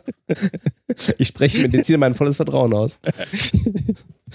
Also insofern. Äh, wir brauchen Handwerker. Was soll das denn? Klar. Ja, wir brauchen auch Leute, die sich gut mit Körperchemie auskennen. Ne?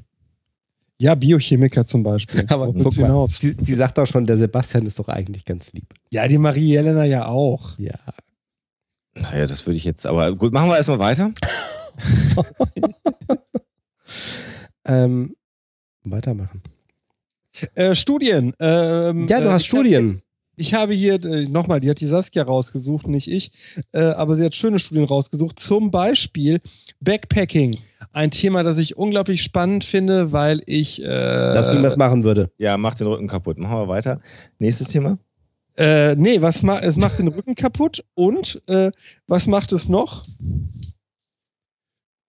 Drogen! Während Sebastian, während Sebastian das liest, habe ich mal vielleicht noch. Drogen. Das ist äh, die ernsthafte Aussage. Eine 2007er Studie Was? Hat gezeigt, dass Jugendliche, die Backpacking-Urlaub machen, mehr illegale Drogen konsumieren und mehr Drogen und auch bereit sind, mehr Drogen unterwegs zu konsumieren. Und deswegen weisen die Autoren in dieser bahnbrechenden Studie darauf hin, Jugendlichen und jungen Erwachsenen, Klammer auf, aus UK, Klammer zu, Ah, auf mhm. Backpacking-Urlaub im Vorfeld darauf hinzuweisen, dass Drogennehmen keine gute Idee ist. Kein Scheiß, ist 2007 so publiziert worden. Wo? Äh, BMC Public Health. Okay. Also gerade die Briten müssen reden. Jetzt sind wir wieder bei ganz, ganz, ganz bei den Stereotypen vom Anfang. Ähm, ich glaube, ich habe in der früheren, ich habe in der früheren äh, Episode schon mal äh, von dem einen Seminar erzählt, als ich noch in Großbritannien war und wir über ähm, so nationale Stereotype geredet hatten und ähm, dann nämlich genau die Briten natürlich anfingen mit dem Thema, ähm, ja, die Deutschen, ne, das sind halt die mit den im Urlaub in Griechenland. Äh, Ich, mit, ich sehe übrigens, mach mal fertig, ich sehe gerade, wo die Studie herkommt. mit, mit, den, mit, den, mit den Handtüchern irgendwie dann auf den Liegestühlen, bevor sie zum Frühstück gehen und ich gesagt habe, ja, aber wenn die Deutschen dann von dem Frühstück zurückkommen, liegt dann ein betrunkener Brite irgendwie auf ihrem Liegestuhl mit dem Handtuch und dann guckten alle englischen Kollegen dann irgendwie betreten, betreten dann irgendwie auf den Boden und meinten, ja, das hat, da ist auch was dran, ja. mhm. Also irgendwo kommen die Stereotype ja her und ähm, ich meine, das habe ich vorhin nicht gesagt, aber ich hatte es ja auch irgendwie schon im Vorfeld aufgeschrieben. So dieses Thema, ja, hm, die nörgeligen Deutschen und mit den Handtüchern und die Briten sind ja immer besoffen und die, Russ die Amerikaner sind immer so laut und die Russen wissen sowieso nicht, wie sie sich benehmen sollen. Ja, gut, das ist halt. Übrigens, diese Studie sehe ich jetzt gerade, habe ich danach erst gesehen, heißt äh, Effects on Backpacking Holidays in Australia on Ah. Alcohol, Tobacco Ah. of UK Residents.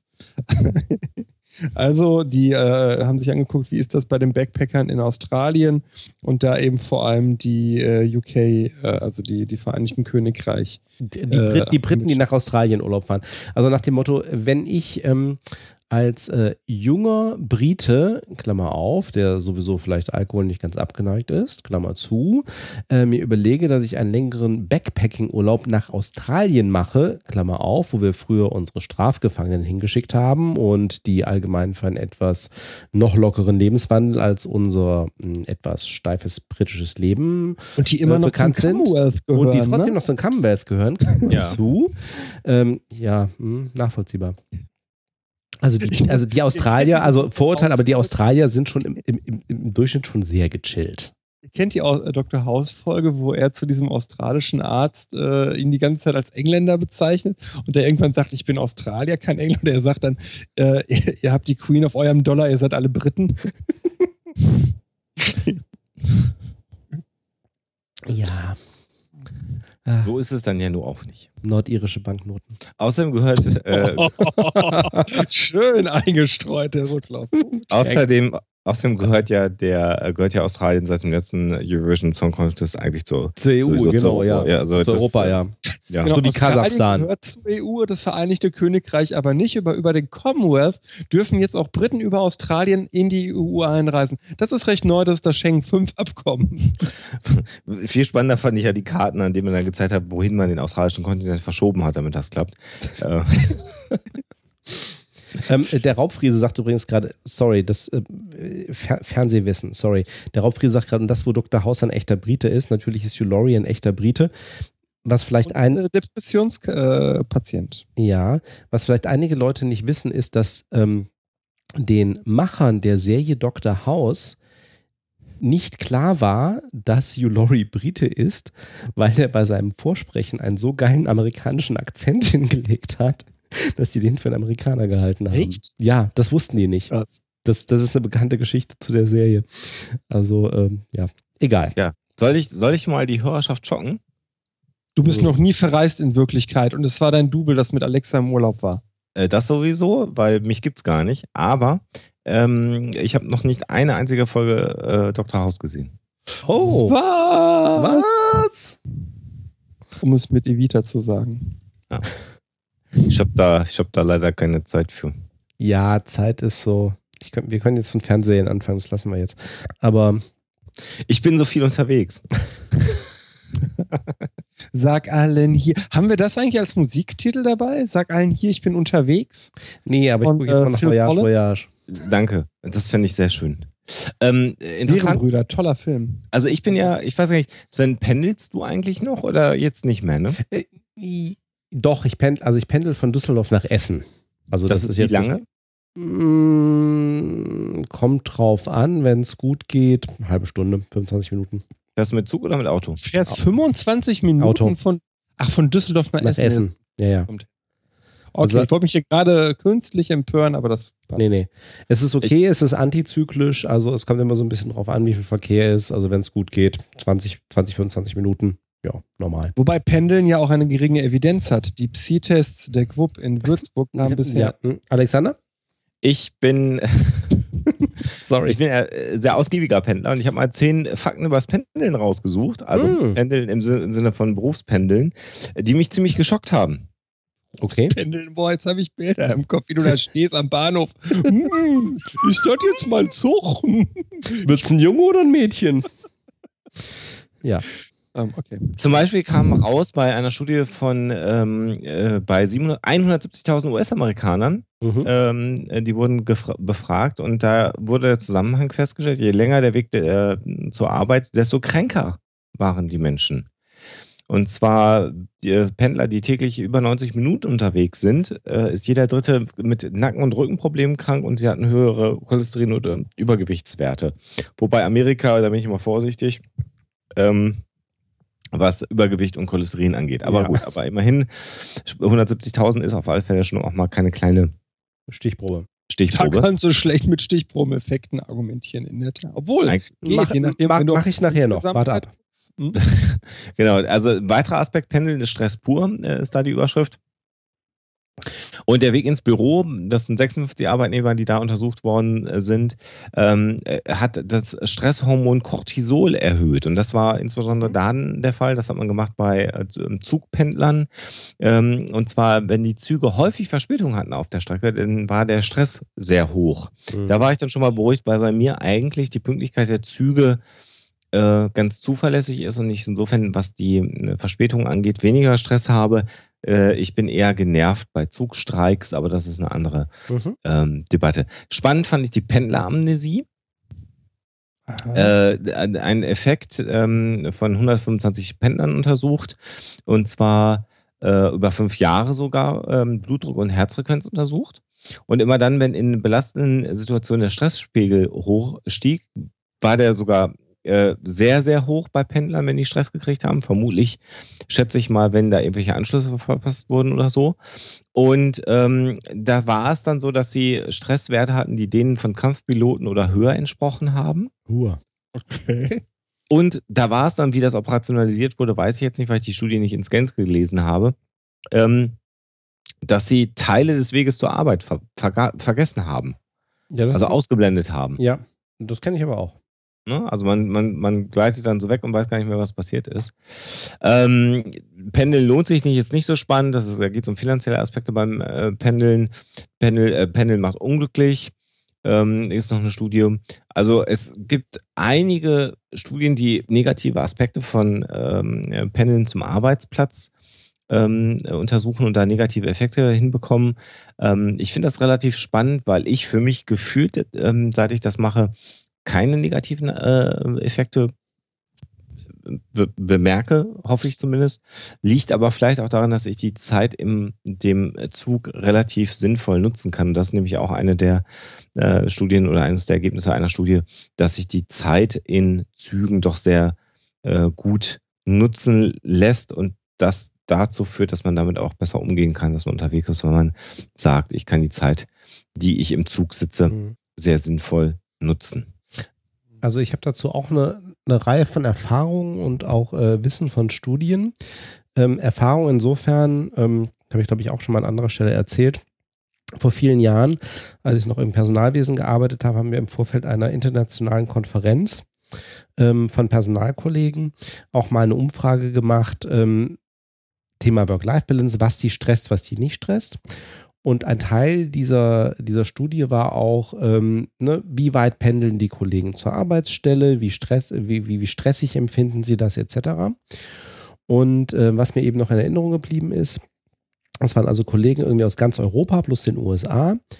Und am allerstressigsten haben damals die Briten das Pendeln zur Arbeit empfunden, obwohl die nach ihren eigenen Angaben im Durchschnitt, die hatten gar keine weiten Strecken äh, zur Arbeit zu pendeln. Also die sind mit dem Auto gefahren, ähm, aber irgendwie vom Verkehr her, das hat die irgendwie, das war so stressig für die, ähm, dass das also, das war absolut, also bei, selbst für diese eingeschränkten ähm, Stichprobe sehr signifikant. Ähm, es ist aber auch tatsächlich so, dass Menschen bekanntermaßen den Stress des Pendelns absolut unterschätzen. Da gibt es wieder so diese Studien zum Entscheidungsverhalten. Wenn ich mir also irgendwo, ich habe einen neuen Job und ich suche mir irgendwo eine Wohnung und wie auch immer und äh, ich habe hier meine Kriterien für mein Haus oder meine Wohnung, will ich jetzt lieber in der Stadt wohnen oder will ich lieber ein bisschen außerhalb wohnen, ähm, wo regelmäßig ähm, Menschen einfach Schwierigkeiten damit haben, sich vorzustellen, wo die sagen, ja, nee, eigentlich so dieses Haus, was ein bisschen außerhalb ist, also ein bisschen weiter weg ist irgendwie von meiner Arbeitsstelle, da passt ansonsten alles. Ne? Das hat irgendwie die richtige Größe, das Umfeld ist okay und dass ich dann halt irgendwie jeden Tag dann irgendwie so eine Dreiviertelstunde mit dem Auto irgendwie dann zu meiner Arbeitsstelle irgendwie pendeln muss oder halt irgendwie so eine Stunde, Stunde 15 mit irgendwie öffentlichen Verkehrsmitteln, das ist schon okay. Da sind wir Menschen ganz schlecht drin. Uns heute in unsere eigene Haut zu versetzen, wenn wir das mal ein halbes Jahr gemacht haben. So. Ich kann das bei dir, Alexander, nachvollziehen, weil du pendelst ja nun auch mit Zügen. Wie du sagst, es geht einigermaßen regelmäßig, es sei denn, es ist mhm. irgendwie Streik. Äh, du kannst dich während der Zeit beschäftigen. Ich empfinde jetzt auch meine, äh, wie gesagt, halbe Stunde jetzt nicht unbedingt als besonders stressig irgendwie, wenn ich da im Auto sitze. Ich höre nebenbei meine Podcasts, das ist so meine typische Podcast-Hörzeit hin und zurück. Ähm, zurück tatsächlich brauche ich länger, weil ich dann nämlich irgendwie auf dem Rückweg wirklich dann irgendwie kurz vor Düsseldorf wieder in den Stau komme. Ähm, aber das ist okay, das weiß ich. Äh, richtig stressig war es mal irgendwie vor zwei Jahren, als genau auf der Strecke irgendwie dann über mehrere Monate im Sommer mal eine Brücke gesperrt war in eine Richtung nicht so schön. Nebenstrecke fahren, dauert dann mal eine Stunde. Ähm, ist aber nach vier Monaten dann auch irgendwie gegessen. Ich finde, ähm, das ist so viel tote Zeit. Also ich bin ja, ja. bis Oktober bin ich ja jetzt äh, zwei Jahre lang äh, für diese Pflegefamilien-Sache quer durch NRW gefahren, ne? So und hatte dann teilweise so die, die Sache, also gerade so Sauerland, Hochsauerland, da fährst du äh, schon Stunde bis zwei Stunden hin bist dann eine halbe Stunde vor Ort, halbe Stunde, Stunde, um halt mit dem Kind zu reden und so und fährst dann wieder Stunde, zwei Stunden zurück.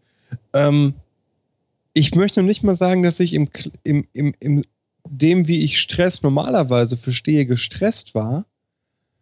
Aber es hat mich maximal, ich habe ne, viele Hörbücher gehört, Podcasts, äh, trotzdem, ich hatte da, ich bin happy, dass ich das seit Oktober nicht mehr habe. Mhm. So, jetzt habe ich das halt, dass ich deutschlandweit irgendwelche Schulungen gebe oder so. Das ist auch äh, Stress. Ähm, auch nichts, was ich mein Leben lang so machen möchte. Ähm, aber tatsächlich, was, was Sven auch sagt, das habe ich bei einem guten Kollegen gesehen, der für einen großen Mobilfunkanbieter europaweit äh, Funknetze geprüft hat und immer in europäischen Hauptstädten fahren und äh, war und ich nie verstehen konnte, warum alle immer so, ja, boah, geil, du bist in Porto, äh, in, in ähm, Lissabon, in London und so. Und ich habe immer gesagt, ey, was sieht er denn von der Stadt? So, der sieht sein scheiß mhm. Hotelzimmer und dann mhm. rennt er mit seinem scheiß Messgerät in der Hand durch die Gegend und fliegt halt am nächsten Tag wieder weg, ey. Kommt mal. Aber es ist, ich weiß nicht, ob, ob ich habe keine Studien dazu, aber ich habe das Gefühl, dass Sozialneid gepaart ja. mit der äh, mit dem tatsächlichen Unvermögen, sich schlicht in andere Leute reinzuversetzen, wenn man es nicht selbst erlebt hat, da echt äh, nicht gut zusammenwirken. Also ich kenne das ja, äh, ja, also ich kann das gut nachvollziehen, weil wenn du äh, so wie wir jetzt auch mal zu einem Vortrag irgendwo hinfährst, ja. Ähm, oder ich bin ja auch dienstlich häufiger mal dann in Deutschland unterwegs, wo Leute dann sagen, ach cool, dann bist du da und da. Und mhm. die Taktung auf einem, auf einem dienstlichen äh, äh, Trip, den du hast auf einer Dienstreise, die ist in der Regel genau so, dass du eben Zeit hast, nochmal aufs Klo zu gehen und zu duschen, im Zweifelsfall im Hotelzimmer.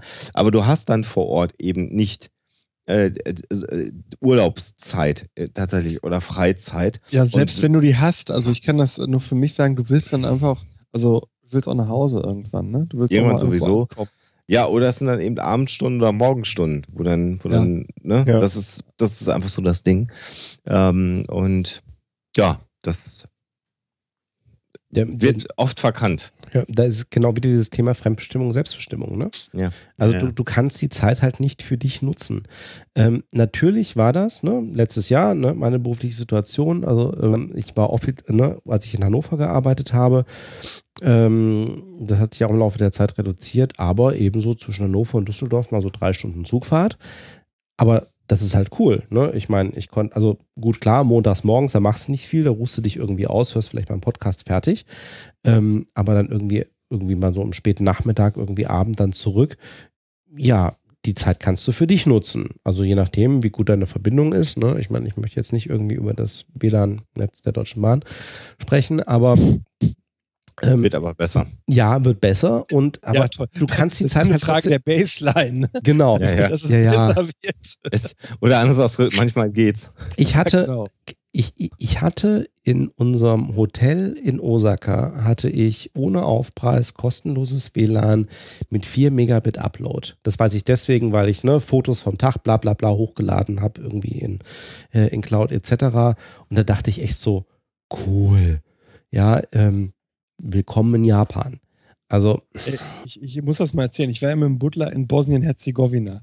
Ein Land, das jetzt nicht unbedingt als die Top 5 unter den Top 5 der Industrienationen gewertet wird. Wir hatten flächendeckend WLAN. Ähm, ich fahre dann in Deutschland äh, eine Woche später mit einem ICE von, ich weiß gar nicht mehr, von irgendwo nach äh, hier, Ruhrpott, und hab dann ab, wo kam ich denn nachher? Ich weiß das echt nicht. Auf jeden Fall hatte ich dann ab, ab Kassel äh, muss ja irgendwo aus dem Süden, muss ich ja gekommen sein. Ab Kassel hatte ich gar kein WLAN mehr, gar nichts.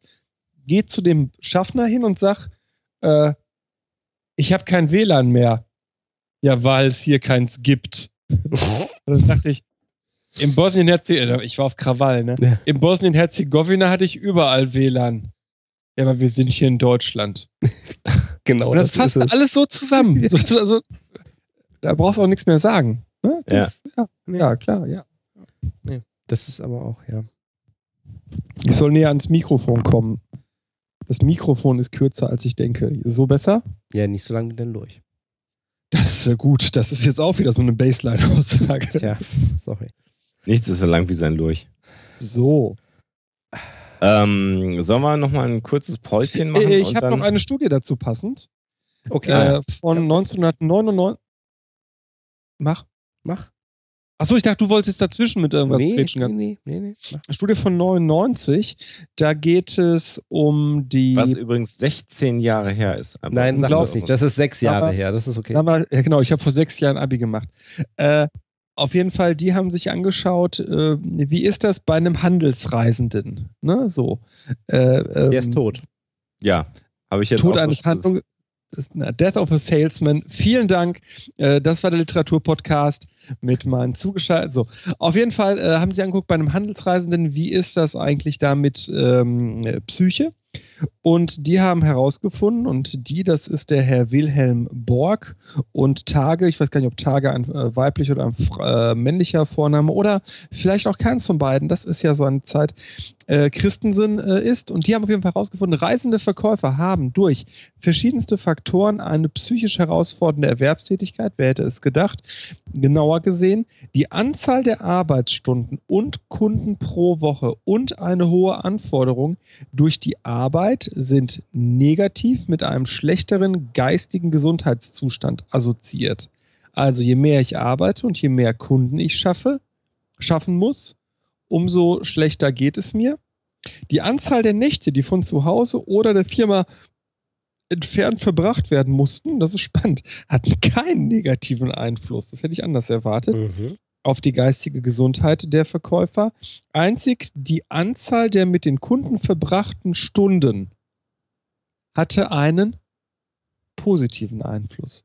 Mhm. Und daraus kann man aus meiner Sicht, wenn ich das jetzt mal verdichte, da steht ja tatsächlich, das mache ich gerade wirklich selbst, ähm, wenn man das sieht, dann ist scheinbar tatsächlich nicht die Abwesenheit von zu Hause, sondern das Reisen als solches zu dem Ort hin, das Anstrengende. Und ich kann das äh, für mich, was jetzt diese Pflegefamilienbesuche angeht, absolut bestätigen. Mhm. War ich erstmal da, war das super nett und toll und überhaupt. Aber der Weg hin und der Weg zurück, die haben mich geschafft.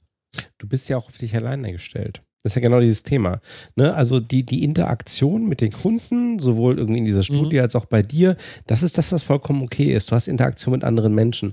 Aber allein irgendwie auf der Reise zu sein und je nachdem, wie die noch aussieht bei den Handelsreisen, und bei dir ist es dann eben auch noch der Fall, ich sitze halt alleine im Auto, ja, Mhm. oder wie auch immer, und kann Ja. irgendwie ansonsten die Zeit nicht besonders sinnvoll nutzen. Ich meine, ne, Podcasts etc. sind eine relativ neue Geschichte.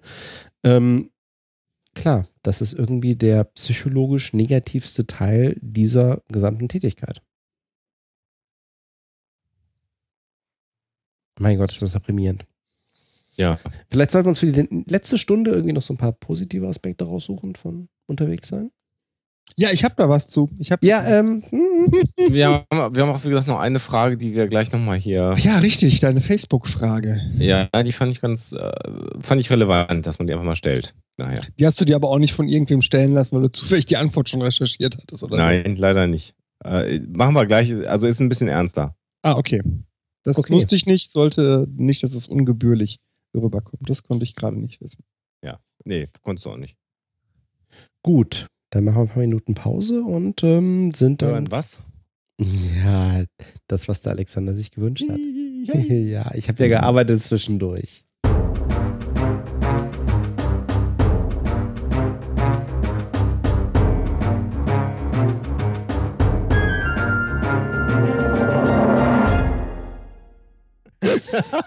Was? Schön. Ihr seid gut. Äh, sorry, das habe ich jetzt verpasst. Ja, Ja, der, war, das kann man nicht wiederholen. Okay, scha ach, ah, ich habe hier die Aufnahme. Scheiße. Ja, das ist das Problem. Wir sind zwar offline und ich war gerade auch aus dem Raum, aber ich mache ja die Aufnahme, dass ich weiß, dass, was der Alexander und der Sebastian in der Abwesenheit so Alter, besprochen haben. Das ist aber wirklich. Ich glaube auch, dass die Bundestagsverwaltung hier äh, der Rutlauf. Genau. Ich, ich, ich bin kein russischer Hacker. ist japanisch. So, also wir haben eine Frage reingekriegt, die tatsächlich jetzt ein bisschen kurz mal ernster ist. Sind wir denn jetzt on schon wieder? Ja, ja, natürlich. So. Ach. Ach was. Ich dachte, das sei dir bewusst. Nö.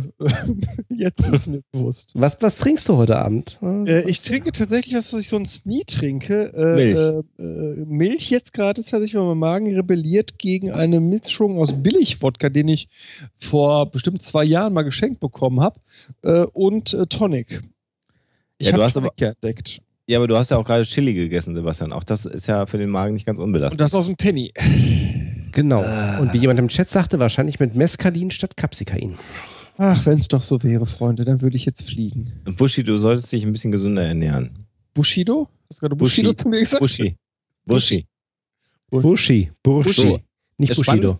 Also Frage. Frage, die hier gestellt wurde, äh, ist, was man mit Menschen macht, die aus unterschiedlichen Gründen so viel Angst davor haben, dass sie ihr Haus gar nicht mehr verlassen können und äh, ja im Prinzip ohne Psychotherapie wahrscheinlich gar nicht mehr in der Lage sind, ihr Leben zu meistern, aber eben so viel Angst haben, das Haus zu verlassen, dass sie gar nicht erst zum Psychotherapeuten hinkommen können. Wie man denn solchen Menschen helfen kann. Und ich denke, da können wir vielleicht versuchen, zumindest eine kleine Antwort drauf zu geben, oder?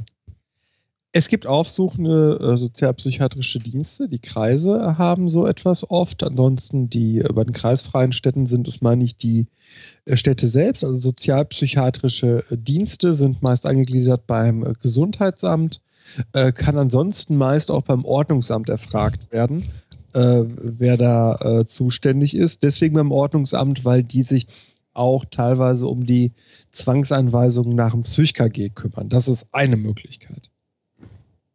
Sehr gut. Und ansonsten, ja, äh, tatsächlich ist es so, dass bei schwerer oder bei schweren Angststörungen manchmal tatsächlich es den äh, Erkrankten nicht mehr in der Lage sich sehen, ähm, äh, das Haus zu verlassen. Und das ist natürlich sehr, sehr bedauerlich, wenn eine Angsterkrankung so weit um sich gegriffen hat, dass man davor Angst hat, die Wohnung zu verlassen.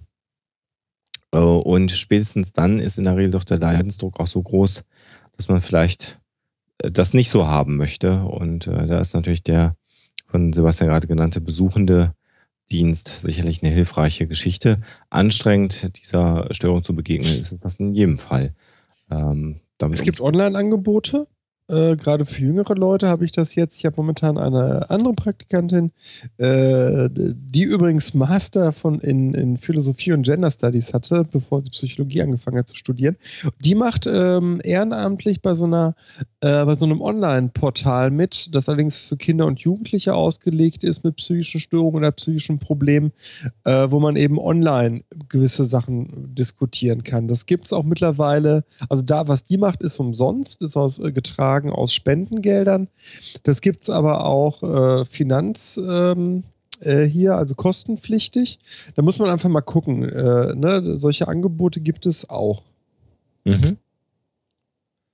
Vielleicht beantwortet das die Frage ich schon mal. Gerade, ähm, äh, wenn die Person ALK-2-Empfängerin ist, also Hartz-IV-Empfängerin, wie man im, ähm, in der Umgangssprache sagt, gibt es einige Proble äh, Projekte, die auf diese Zielgruppe speziell eingepasst sind.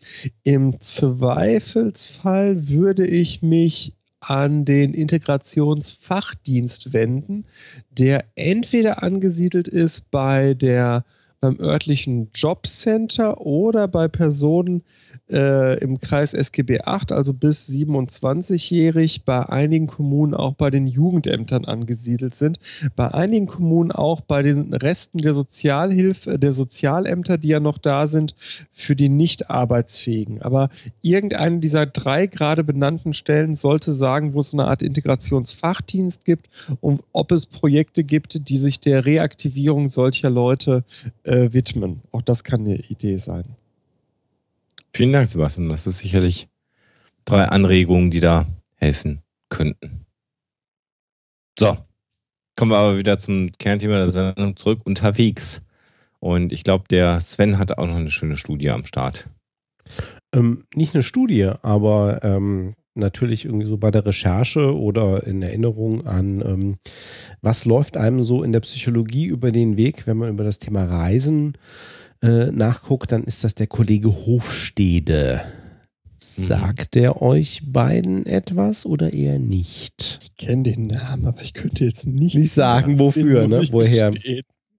Ähm, hat auch seine Gründe. Also Gerd Hofstede ist ähm, nach wie vor, der lebt noch, äh, niederländischer Psychologe und ähm, ist bekannt geworden dadurch, der hat in den späten 60ern, frühen 70ern große Studien gemacht zum Thema ähm, Kulturpsychologie mhm. und ähm, hat auf Grundlage seiner Studien mehrere Dimensionen aufgestellt, nach denen man Kulturen voneinander unterscheiden kann. So, ah.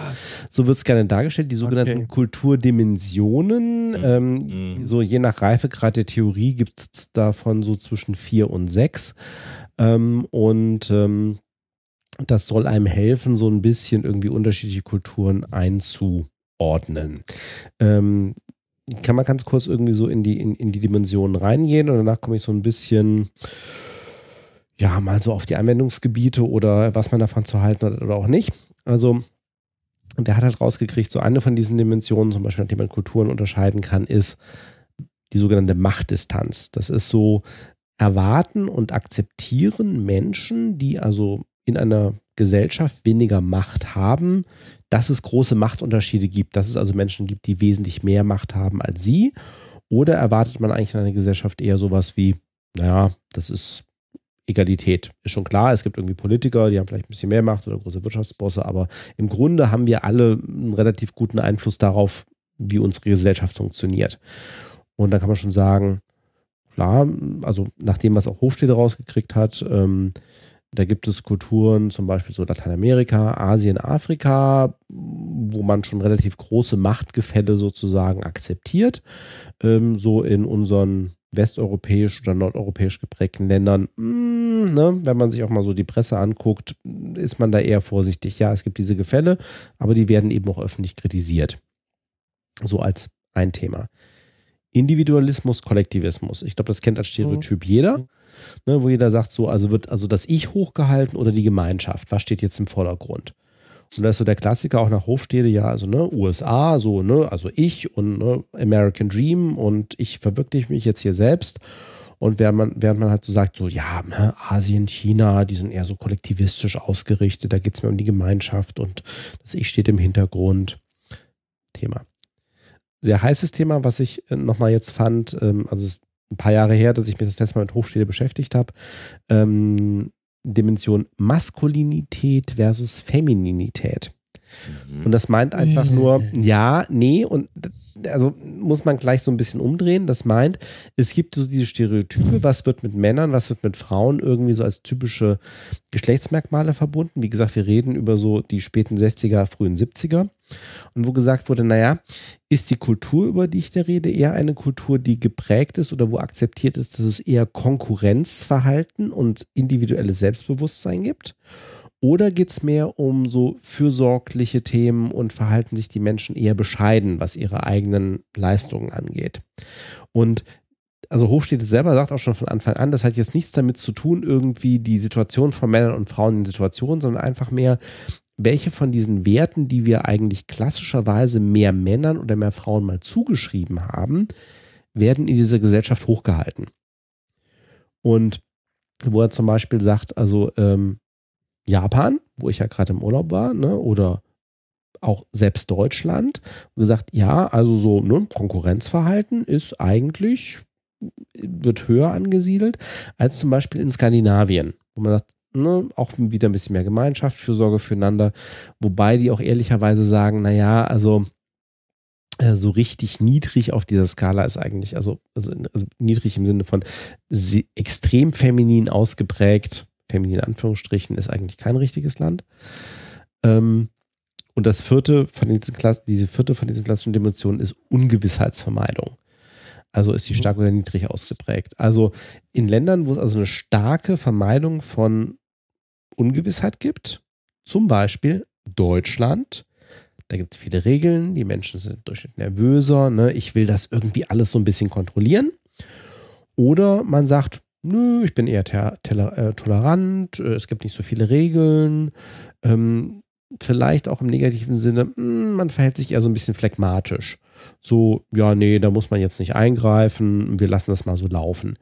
Wo zum Beispiel nach Hofstede, Skandinavien, ein bisschen besser abschneidet als zum Beispiel Deutschland oder Belgien. Also in seinen Studien hat zum Beispiel Belgien war sehr hoch auf dieser Skala so Ungewissheitsvermeidung. Und später kamen dann durch andere Forschung noch ein paar andere Sachen dazu. Ähm, so.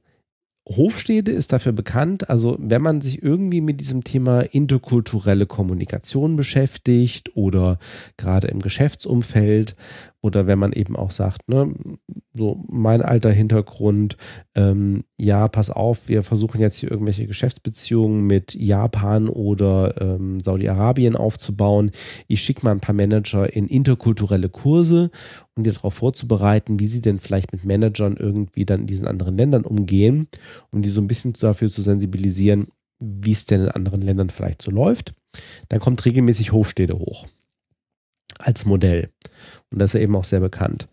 Das Problem ist, wie bei so vielen Studien ähm, oder Forschungsansätzen, der wird gern mal übertrieben, was irgendwie so seine Anwendbarkeit betrifft. Man muss nämlich dazu wissen, Hofstede hat seine ursprüngliche Studie gemacht bei IBM und zwar nur unter Mitarbeitern von IBM international. Das heißt, er ist in eine Organisation, ein Unternehmen reingegangen und hat quasi seine Fragebögen, seine Items, die er da entsprechend hatte, mit so ein bisschen Theorie dahinter, aber auch nicht wirklich, verbreitet, hat dann eben so geguckt, wie antworten die Mitarbeiter und die Manager von IBM in den unterschiedlichen Ländern auf diese Fragen, hat dann eine Faktorenanalyse als statistisches Modell oben drüber geschmissen, hat halt vier Faktoren rausgekriegt. So, und das war sozusagen dann das Ergebnis. Das wird Hofstede auch immer noch vorgeworfen.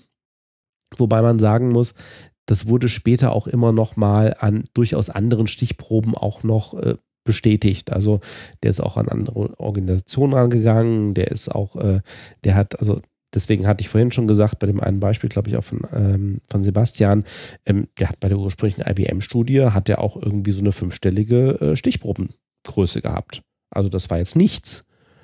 Ähm, äh, aber naja, man hat halt gesagt, äh, ja, das sind alles Mitarbeiter einer der gleichen Organisation. Was hat denn das irgendwie für eine Aussage für eine Kultur insgesamt?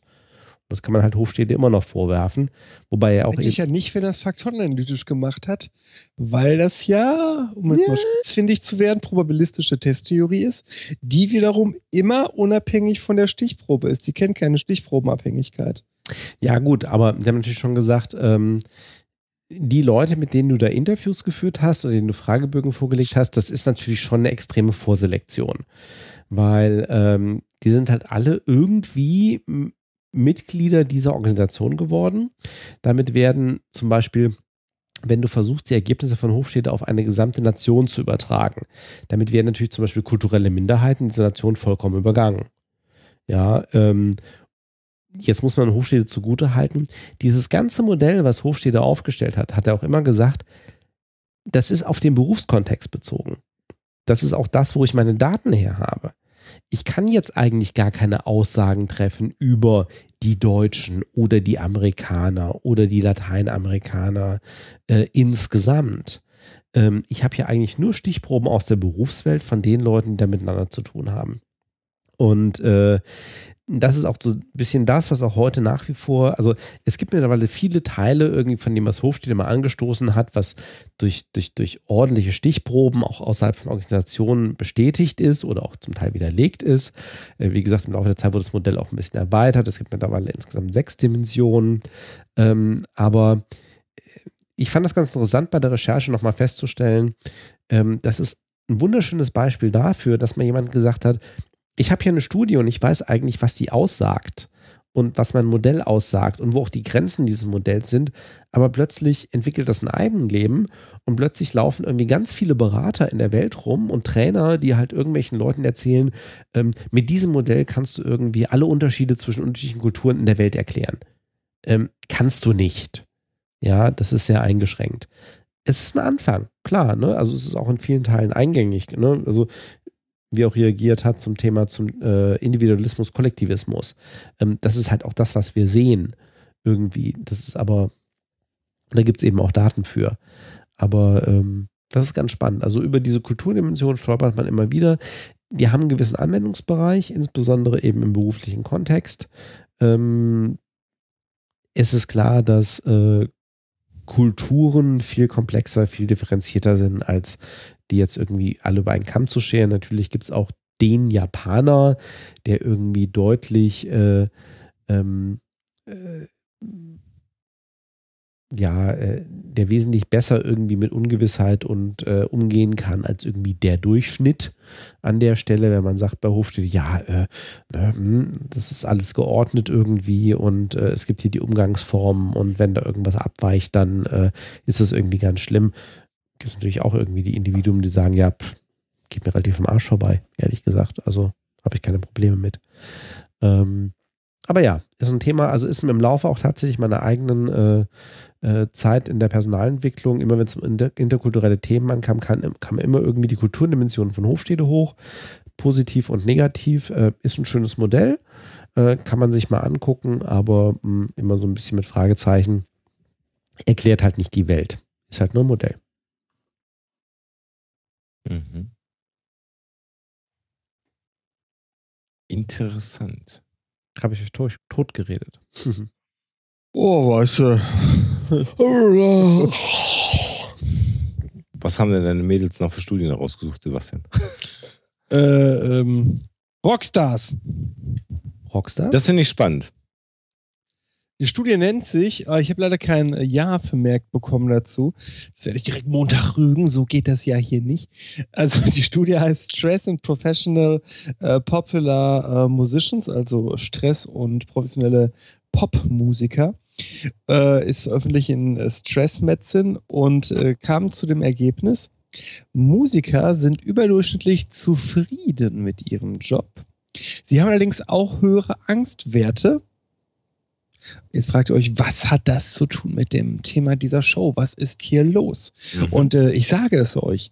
Hauptprädiktoren waren neben Angst vorm Auftreten und Versagensängsten auch die Überarbeitung, DDDD, hervorgerufen durch das viele Reisen und auf Tour sein, somit, sowie den damit verbundenen Einfluss auf Familie und Sozialleben. Und wer mal mit einer Band auf Tour war, ich war das äh, eine Woche lang, der weiß, ähm, äh, Tourleben ist total irre, lustig und für'n Arsch. so. Weil es ein absoluter Ausnahmezustand ist, ne? Genau. Und äh, ich, ich möchte äh, niemals mit, äh, äh, also das sage ich jetzt so, ich möchte nie, oder anders, ich kann verstehen, äh, wenn Rockstars alles tun, um möglichst viel Heimat mitzunehmen. Also ne, wenn dann irgendwie bei Exklusiv kommt, äh, keine Ahnung, äh, Lady Gaga äh, hat jetzt extra ihre Friseurin äh, einfliegen lassen und so und für den Pudel äh, extra das und das aus ihrer Heimat, denke ich mir, ist okay. Lasse doch. Wenn sie die Kohle hat, ist es ihr Geld. Äh, ihr scheiß Sozialneider, lasst jedem erstmal sein Geld und äh, dann, wenn die sich dadurch ein Stück äh, Heimat auf Tour bringt, dann ist das doch so okay. Mhm. Das passt wie die Faust aufs Auge. Ich habe ähm, Oha, gewaltbereite Sprache. Oha. Die Arsch Nein. auf Eimer, meint der Sven. während meines Pendelns zurück nach Düsseldorf, ich sagte vorhin, ich brauche auf dem Rückweg ein bisschen länger, weil da ist Stau. Da gibt es momentan Plakate in Düsseldorf und ich habe gerade nochmal nachgeguckt, das ist auch tatsächlich hier von einer Veranstaltungsstätte in Düsseldorf gesponsert. Gibt es große Plakate. Schlafen wie ein Rockstar, wo man irgendwie das total fertige Bild von, ich nehme an, irgendwie ähm, einer Frau irgendwie auf einer undefinierbaren, mm, keine Ahnung, äh, was weiß ich, Mauer, irgendwie äh, Metallstrebe, wie auch immer sieht. Events of your life, sonst irgendwie jetzt mitmachen. Ich habe gedacht, so, was, ist das für eine Werbung? Ja, das ist irgendwie schlafen wie ein Rockstar. Ja, total daneben. Ähm, und da muss ich jetzt sofort dran denken, als Sebastian diese Story erzählt hat und diese Studie erzählt hat.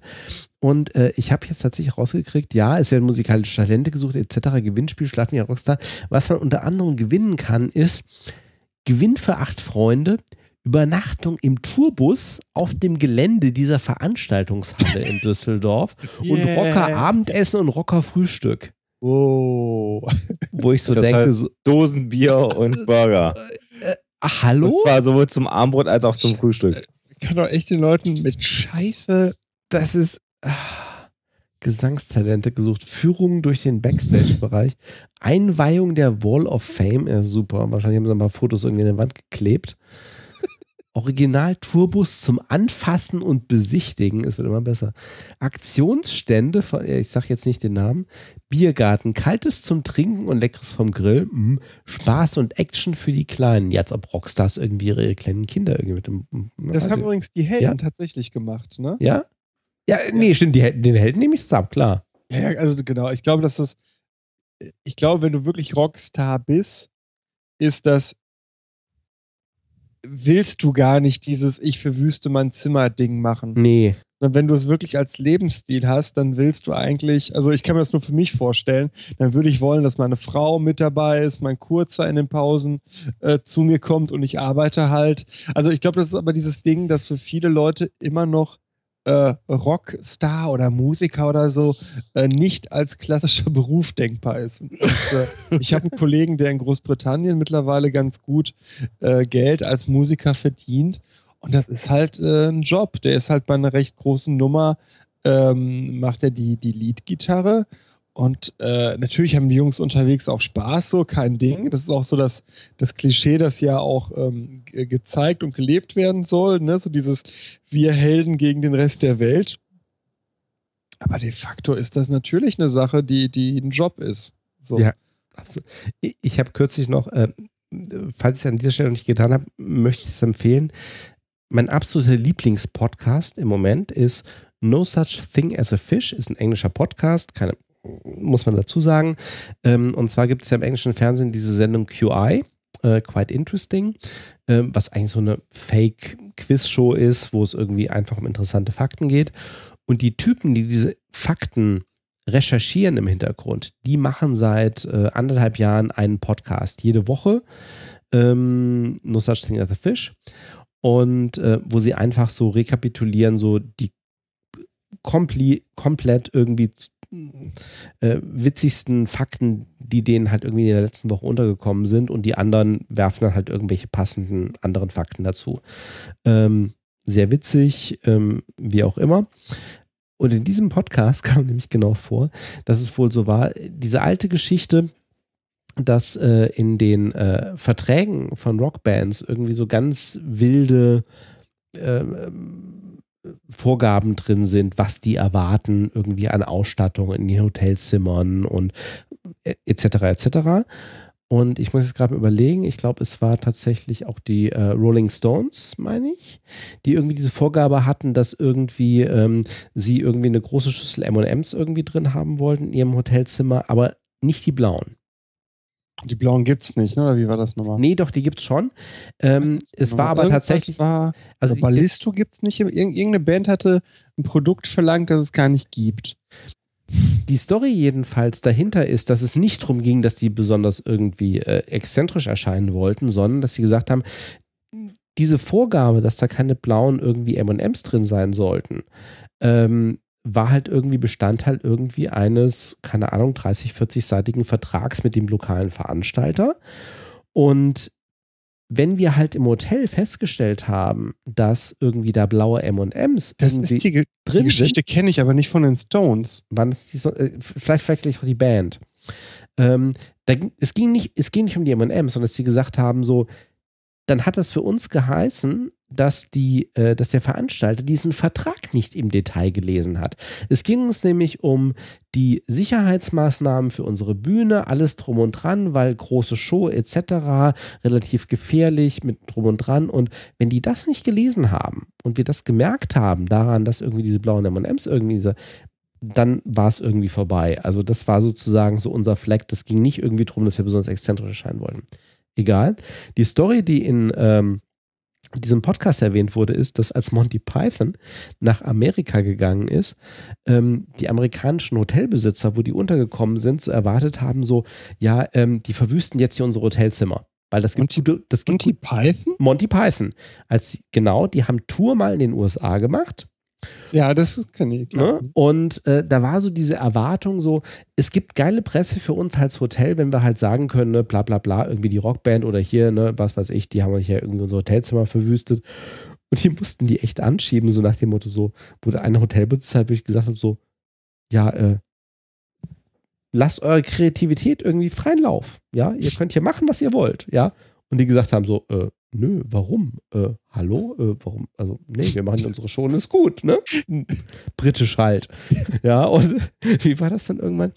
Und ich glaube, irgendwie so nach, nach, nach über einer Stunde hat sich dann, glaube ich, einer von denen dann irgendwie hinreißen lassen, mal, glaube ich, irgendwie, ähm, irgendwie aus Nettigkeit dann irgendwie einen Badezimmerspiegel irgendwie so äh, leicht anzutitschen oder so. Aber so, sind, dann. so, so sind die Briten dann, ne? Aus, aus Freundlichkeit. Aus Freundlichkeit randalieren wir dann mal auf britische Art und Weise. Ähm, ja, Wahnsinn. Es, ich ich, ich mach, muss das jetzt leider machen, weil äh, ihr ja schon selber euch so ein bisschen uneinig wart. Ähm, es waren weder blaue M&M's noch waren es Die Rolling, die Rolling Stones.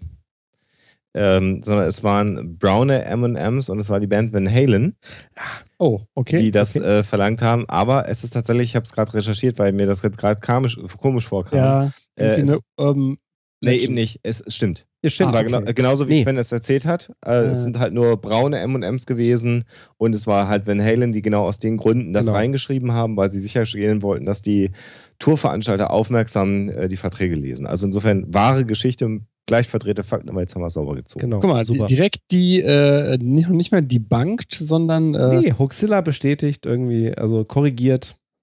Passt. Musste ich jetzt mal gerade nochmal. Hab ja einen Nee. Ruf zu verlieren, ne? Ja, nee, absolut. Ja, du schon, wir ja nicht. Nee. Nee. Bartoschek lebt völlig ungeniert. Ja, ja seit ich meinen Doktor habe, äh, umso mehr.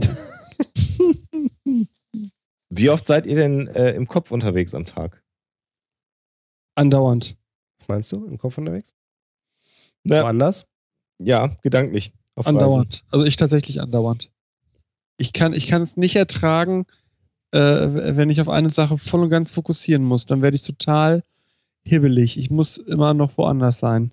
Mhm. Das ist das, warum mir Urlaube in den ersten zwei Tagen, das wird meine Frau bestätigen können, die ersten zwei Tage Urlaub mit mir sind die Hölle. Bis ich dann irgendwann ein bisschen runtergefahren habe und dann geht's. Aber ansonsten ist es total schlimm für mich, dann auf eins nur zu fokussieren. Mhm. Das heißt, du brauchst Maximal-Input immer.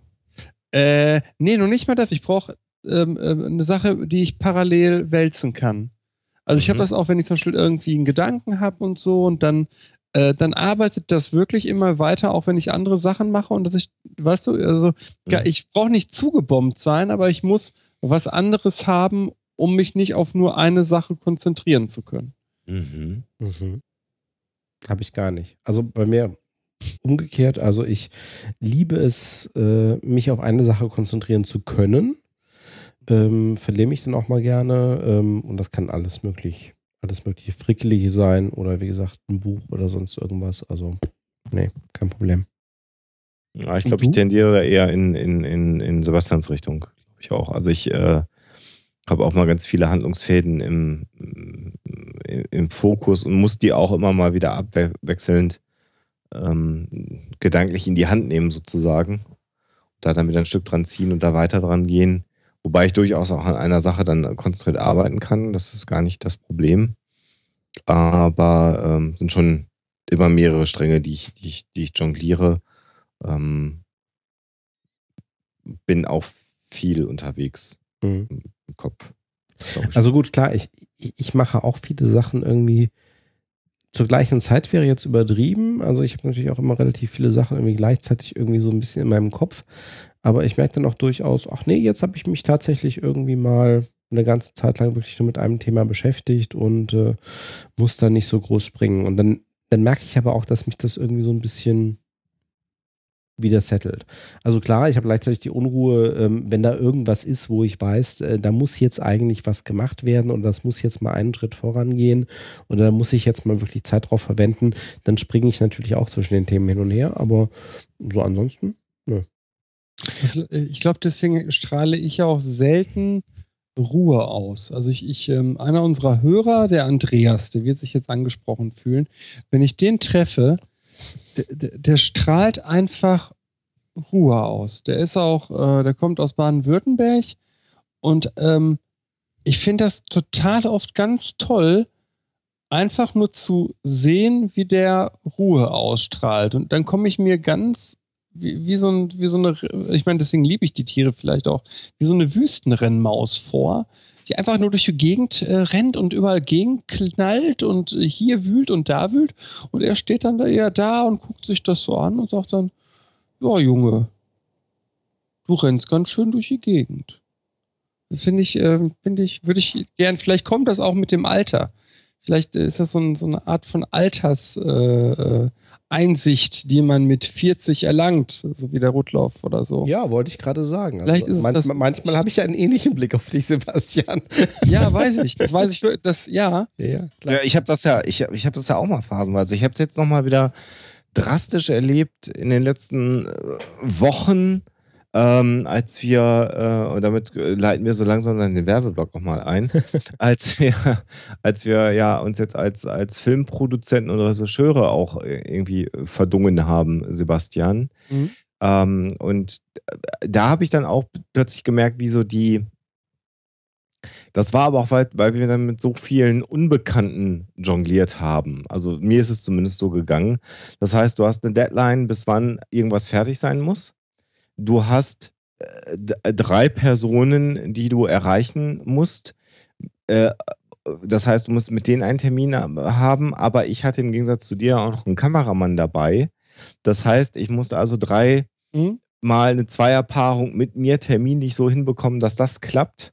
Und hatte jetzt dann am Ende durch den ähm, äh, Poststreik und eine langsame Internetleitung dann nochmal das logistische Problem, dass wir dann Sachen gedreht wurden, aber nicht rechtzeitig zu demjenigen gekommen wären, der äh, das Material schneidet. Und äh, auch das war dann so ein Problem, was man lösen muss. Und dann warst, hast du plötzlich so ganz viele Unbekannte vor dir, die du alle irgendwie verbinden und vernetzen musst, um da irgendwie so ein Schema zu finden, damit das fertig wird. Spannend, spannenderweise werde ich dann ruhiger. Das war aber auch schon früher als Kind so. Also ich bin ja viel im Büro meiner Eltern aufgewachsen und wenn alle irgendwie um mich herum gewuselt haben, dann konnte ich am besten pennen. Und spannenderweise sehe ich das bei meinem Kleinen auch. Wenn der hier im Büro ist und hier ist High Life, dann legt er sich einfach schon mal hin und pennt. Mhm. Hat er davon übernommen. Ja. Vielleicht übernommen, vielleicht ist es auch eine genetische Sache oder so, weil ja, er kann, ja. weiß ich nicht. Ja, ich will, ich will nicht sagen, dass ich hektisch werde, aber das ist dann, also das ist so ein Moment von, von, von Stress und wo du gedanklich sehr viel unterwegs bist, weil du immer wieder denkst, mhm. hast an alles gedacht. Und äh, so im Rahmen der Dreharbeiten jetzt unterwegs zu sein und zu fahren, das war auch nochmal ganz spannend. Wobei dieses Unterwegssein, um jetzt hier die letzte Studie zu präsentieren, damit die Saskia auch nichts umsonst recherchiert hat. Sehr schön. Ähm, äh, ist überhaupt nichts im Vergleich zu dem, was ein Flüchtling äh, durchlaufen muss an Unterwegssein. Und da gibt es eine Studie von 2014. Ähm, die die, die habe ich wirklich äh, gezielt auch raussuchen lassen, weil wir ja äh, im Rahmen unserer gutachterlichen Tätigkeit auch oft die, die Frage haben, was machen eigentlich häufige Umzüge, Wohnortwechsel bei Rückführung eines Kindes mit dem Kind. Und die Saskia hat hier eine Studie gefunden von 2014 aus dem International Journal of Epidemiology. Äh, da finden äh, Frau Großen, Frau Strongs und Herr Kunst Folgendes heraus. Bei Kindern, die Asyl suchen, war mit steigender uns um Nochmal bitte. Bei Kindern, die Asyl suchen, war mit steigender Umzugsrate der mentale Distress, also der Negativstress, immer stärker. Besonders stark bei Kindern, die bereits vorher zur verletzlichen, also vulnerablen Gruppe gehört haben. Und dabei wurde sowas gemessen wie akute Stressreaktion, Schlafprobleme, Depression, Angst etc. Ähm, und jetzt gucken wir.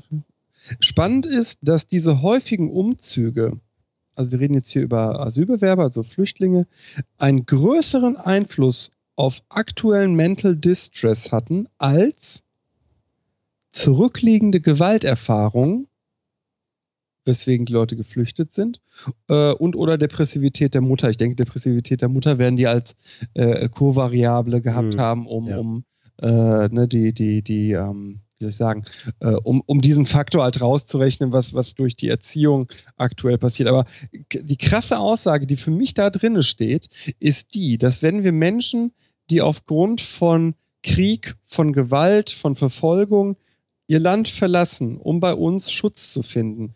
Wenn wir die dann noch quer durch die ganze Republik schicken, weil äh, äh, wo auch immer sie ankommen, irgendwelche Trottel sagen, äh, ja Mai, äh, äh, wir haben es hier schon mal Ausländer gehabt, da brauchen wir nicht noch zwei, äh, dann tun wir denen im Moment mehr an, gemessen im Moment, als das, was sie eh schon erlebt haben. Und das finde ich ist eine echt krasse äh, Aussage, wenn man sich das mal so Zunge zergehen lässt. Mhm. Das, das, stimmt, aber ist natürlich auch äh, ein Stück weit nachvollziehbar. Also kommt jetzt auch wieder auf das Alter der Kinder an, sage ich jetzt mal so relativ un, unbeleckt an der Stelle. Aber ähm, wenn diese, wenn du halt keine Stabilität hast, ja, irgendwie in deinen, in deinen Bezugsmöglichkeiten. Wenn du in Anführungsstrichen ständig unterwegs bist und keine Heimat hast und keinen Ruhepunkt hast, an dem du dich festhalten kannst für eine gewisse Zeit, an dem du dich ausrichten kannst, ja, ähm, dann stresst dich das natürlich, unabhängig davon, was irgendwann mal davor war ja, dass der Grund, dass du irgendwie in die Situation gekommen bist, der ist, dass da irgendwie in deinem ursprünglichen Heimatland äh, Gewalt, Krieg, wie auch immer war und äh, du mit deinen Eltern irgendwie hier in ein fremdes Land gekommen bist, ähm, wenn dann in diesem fremden Land du auch nicht zur Ruhe kommst, ja, weil du ständig irgendwo anders bist, ständig andere Anforderungen kommen, du ständig in neuer Umgebung bist, ähm, dann ist das, also mein, mein Vater hätte an der Stelle gesagt so, ach wie, und da musst du dir Psychologen Studien für machen? Also, ne, das, das ist so, ähm, äh, das ist doch Backwards klar. kann man das immer erklären. Ja, ne? ist, also, ist das klar. ist ja das, was, also, schon, was ich immer, mein Standardbeispiel ist dann ja immer, äh, ne, wenn, wenn dieses Argument kommt, ich verstehe, wie du das meinst, aber wenn dieses Argument kommt, sage ich immer, naja, der Volksmund sagt ja auch gleich und gleich gesellt sich gern und, und Gegensätze ziehen sich an. Ziehen sich an. Genau und das. Psychologen wissen wir jetzt, es ist gleich und gleich gesellt sich gern. Was yeah. glaubst du, welche Diskussion ich mit meinem Vater während des Studiums hatte? ähm, klar. ähm, ja, nee, ist, äh, ist für mich absolut nachvollziehbar an der Stelle. Klar. Mhm. Also, ähm, Schlimm, aber Ja. trotz allem. Ne? Das Ja, zeigt so, absolut. wie, wie, wie Gastfreundschaft äh, ganz viel bewirken kann, wenn man sie denn zeigt. Ja, beziehungsweise die Studie sagt ja, das geht, also äh, Krümelkackerei, die Studie zeigt ja eigentlich nur das Gegenteil, ne? Ja. ja. klar. Wie sehr es schadet, wenn man sie nicht zeigt, ne? Ja, gut, okay. Genau. Krümelkackerei. Ist, ist heute ein bisschen mein Ding, ne? Ja, bist du Läuft heute bei mir. Ich Ja, weiß, hm. Ja, genau, ja. Machst du heute einen Gutlauf oder wie? ich weiß nicht, ich, ähm, ich ähm, werde einfach äh, älter und weiser und war jetzt wieder im angelsächsischen Sprachkreis. Ja, das färbt ab, ne? Ähm, Ich habe gerade in der Pre-Show schon zum Alexander gesagt, ich kriege jetzt graue Haare. Also, Ach, weißt du, wenn ich jetzt erst graue Haare kriegen würde, Rotluft, dann würde ich nicht schon seit einem Jahr färben. also ich, ich kriege ja, glaube ich, seit wann kriege ich graue Haare? Jetzt mal ohne Scheiß. womit fährst du? Slivovitz? Ach, auch, auch wenn das so wäre, Rotlauf, dann würde ich auch noch glücklicher sein. Meine erste graue Haare hatte ich, glaube ich, tatsächlich so ein, zwei Jahre nach dem Abi. Aber das ist bei uns in der Familie. Oh, ja, okay. Ich sage ja immer, bei uns in der Familie hatten alle sehr früh weiße und graue Haare, aber nicht einer hatte bisher Haarausfall. ja. Meine Oma war mit Anfang 20 weiß. Will auch Äh, keiner. Haare, Haare, Ja. Haare. ah, ja, ja, ja. Haare. Ja, ja.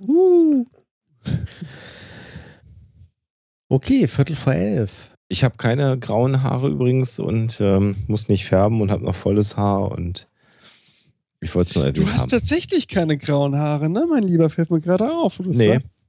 Nee. Ist das bei euch in der Familie so oder bist du ein Mutant? Wobei Letzteres, Mutation hier nicht we- äh, wertend gemeint ist. Ja, ja. äh, letzteres sowieso, äh, auch wertend gemeint, aber äh, ähm, ich, gut, meine Eltern sind natürlich jetzt extrem alt schon. Ähm, 80 äh, drüber und kurz vor 80 und da ist natürlich dann irgendwann tatsächlich auch mal das äh, graue Haar angesagt gewesen. Aber pff, ich kann es nicht sagen, woran es liegt. Wahrscheinlich ist es einfach, weil ich so, ich habe diese unfassbar guten, äh, ich sehe einfach gut aus. So, 4 vor 11 ähm, ist eigentlich Zeit. Werbeblock, genau, ja. Ja, Genau, unser, unser Verleger hat getwittert, wir müssen ihn. Die vertraglich äh, zugesicherte Werbung. Genau. Und Fips Asmussen-Witze. Äh, äh, passt zum Thema unterwegs. Was macht man mit dem Hund ohne Beine? Hinterherziehen? Um die Häuser ziehen. Fast. ein graues Haar. Wieder geht ein Jahr, schreibt der Raubfriese. Pur. Das ist lange her. Verdammt lang her, verdammt lang, verdammt lang her. Da geht es ja auch um her eigentlich. Okay, es wird richtig. Ja. Auch das war ein Fips Asmussen-Witz. So, Ja. Werbeteil. Jesus Christ Superstar. Äh, ja. Ja. Wer hat äh, Bücher geschrieben? Ich bin noch dabei. Ah, du machst einen zweiten Teil von Viva Britannia? Ja, schon irgendwie seit Anfang des Jahres. Also es ein Ich hörte davon. Ja, ich, ich, ich komme nicht dazu, die Texte zu redigieren. Ich habe irgendwie zu viele andere Sachen. Ich habe in, in den. Mach das doch nicht. Dann sagt dem Verleger, das Buch ist fertig, ich schicke ihm das rüber und dann soll er redigieren. hm. Ja, ähm, genau. Ähm, ja, Viva Britannia ähm, läuft weiter nach der kurzen äh, Japan-Urlaubspause. Ähm, dieses Wochenende ein schönes Interview zum Thema Studieren in Großbritannien äh, mit einer und Arbeiten in Großbritannien. Und ähm, ja, ansonsten hört man mich im Urlaubspodcast und bei This Week in Germany und äh, das Buch kommt auch irgendwann.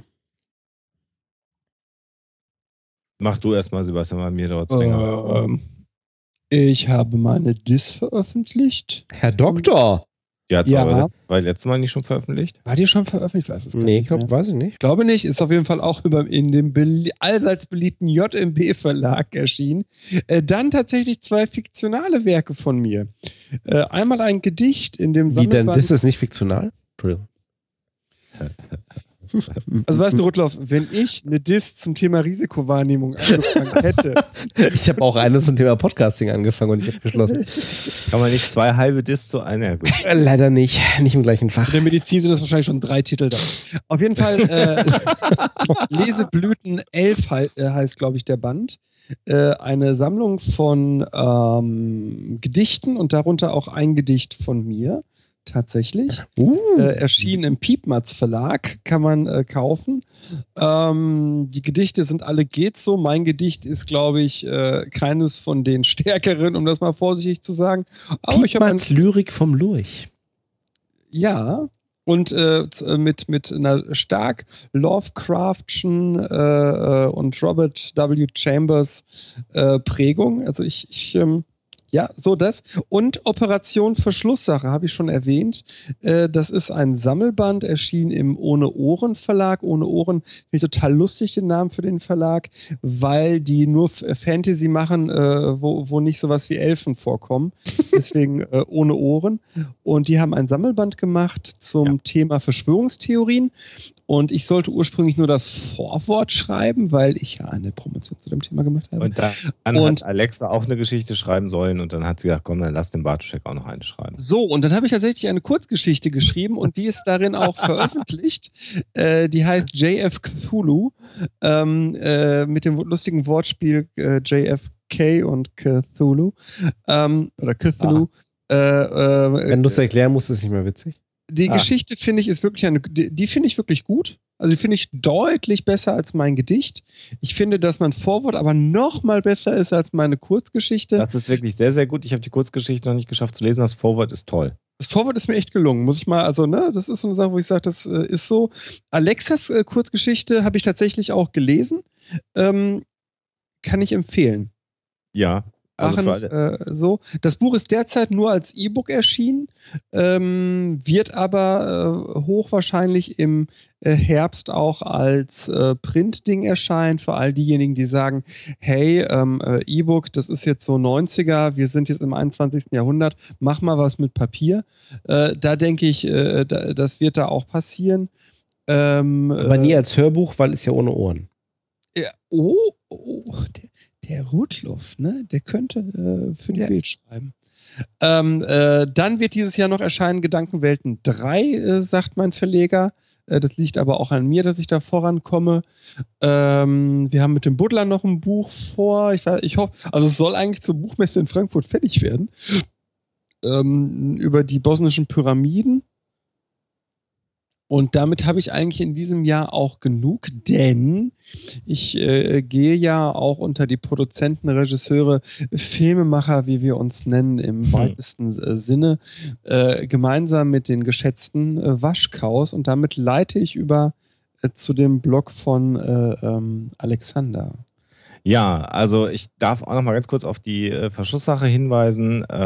Tolle Geschichte ähm, und Alexas äh, Geschichte und deswegen passt das sehr schön. Spielt am in Teilen am Südpol äh, und Spoiler alle! ja, das darf man glaube ich mal erwähnen und hat darf, also also darf man noch Südpol sagen? Ist das noch? Ja, ich denke. oder muss man da schon Antarktis sagen? Oder Neuschwabenland. Oder Neuschwabenland. Also eine sehr schöne Geschichte von Alexa in, in, in dem Buch und äh, äh, auch andere sehr schöne Kurzgeschichten kann man auf jeden Fall äh, empfehlen. Und Sebastian hat es schon gerade angesprochen, wenn wir denn schon am Südpol im Wesentlichen sind, dann ist natürlich völlig klar, dass wir darüber reden müssen, dass wir relativ zeitnah jetzt ähm, einen Film veröffentlichen werden, und zwar einen Dokumentarfilm, der den Titel tragen wird, der ist ein bisschen länger.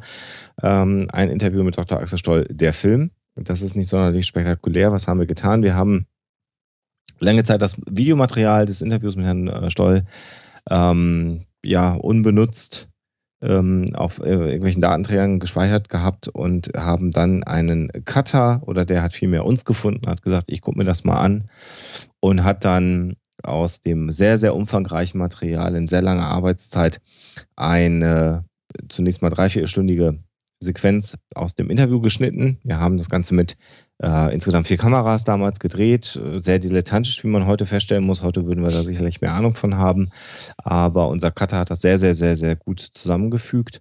Und nachdem wir uns das Video angeguckt haben, haben wir gesagt, das ist äh, interessant, das kann man sich angucken. Allerdings natürlich, wie es denn so der Fall ist, ist es nun mal so, dass Herr Dr. Stoll neben dem netten Verschwörungsonkel auch durchaus jemand war, der ganz klar dem rechtsextremen Spektrum zuzuordnen war. Äh, Wir wollen noch einmal erwähnen, äh, dass er eben auch Holocaust-Leugner war, unter anderem, und verschiedene Nazi-Größen in einer Art und Weise verklärt die einfach nicht gut zu heißen ist. Das muss man einfach nochmal so feststellen.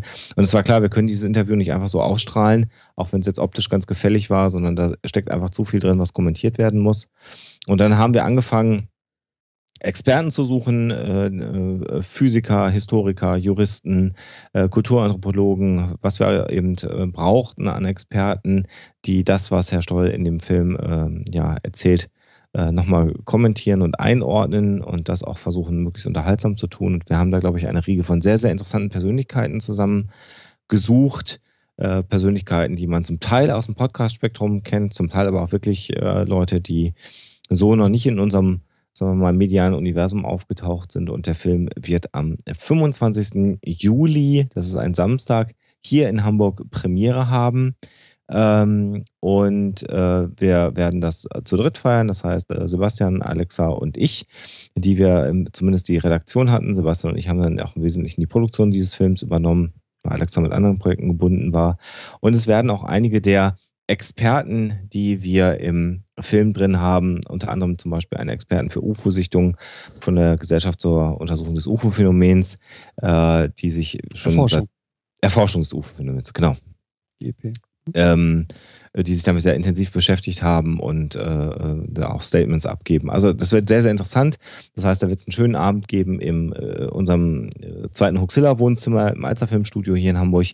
Und da werden wir mit euch die Premiere feiern und anmelden kann man sich zu der Premiere auf der Seite zum Neuschwabenland-Buch, weil da gehört eigentlich all das hin, äh, was wir da in diesem Bereich gegen ja, Rechtsextremismus in, in, in, in äh, den Randbezirken machen.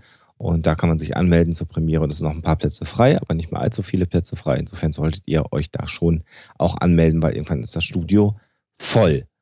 So, gibt es sonst noch was? Ja, ich kann noch diesen, mal. Diesen Film kann man danach, wenn man die, äh, ja, das richtig. nicht da sieht, natürlich äh, immer noch äh, bekommen, äh, als Download äh, käuflich erwerben. Äh, auf, der, auf der Seite nslbuch.de slash film slash, richtig? Mhm, mhm. Äh, und so, äh, äh, Gott will, inshallah, äh, wird es zum Weihnachtsgeschäft eine DVD geben, die uns in die spannende äh, Situation versetzt hat. Jetzt ist es ja relativ klar, dass das funktioniert, deswegen kann man es, denke ich, auch sagen, äh, zusammenzuarbeiten oder äh, etwas machen zu müssen äh, mit der FSK, an, woran wir auch sehr spät erst gedacht haben, ja. dass wenn man etwas öffentlich verkauft in Deutschland, muss man es nicht äh, FSK, ähm, der FSK vorlegen, aber dann ist es halt äh, nicht an äh, ähm, unter 18-Jährige zu verkaufen. Mhm. Und wir haben jetzt, äh, und da muss ich ausnahmsweise mal deutsche Quasi-Behörden loben, wobei das ja keine Behörde ist, sondern eine Einrichtung des Spitzenverbandes der Filmindustrie. Äh, da gab es einen sehr guten äh, Mail-Dialog und äh, das äh, scheint, also mein, mein Gefühl ist das, vielleicht hast du ein anderes, Alexander, dass das eine, eine, eine echt, äh, also klar, man muss dafür lacken, dass die das äh, prüfen, aber das scheint mir schon eine, eine ähm, fixe und äh, dienstleistungsorientierte Nummer zu sein.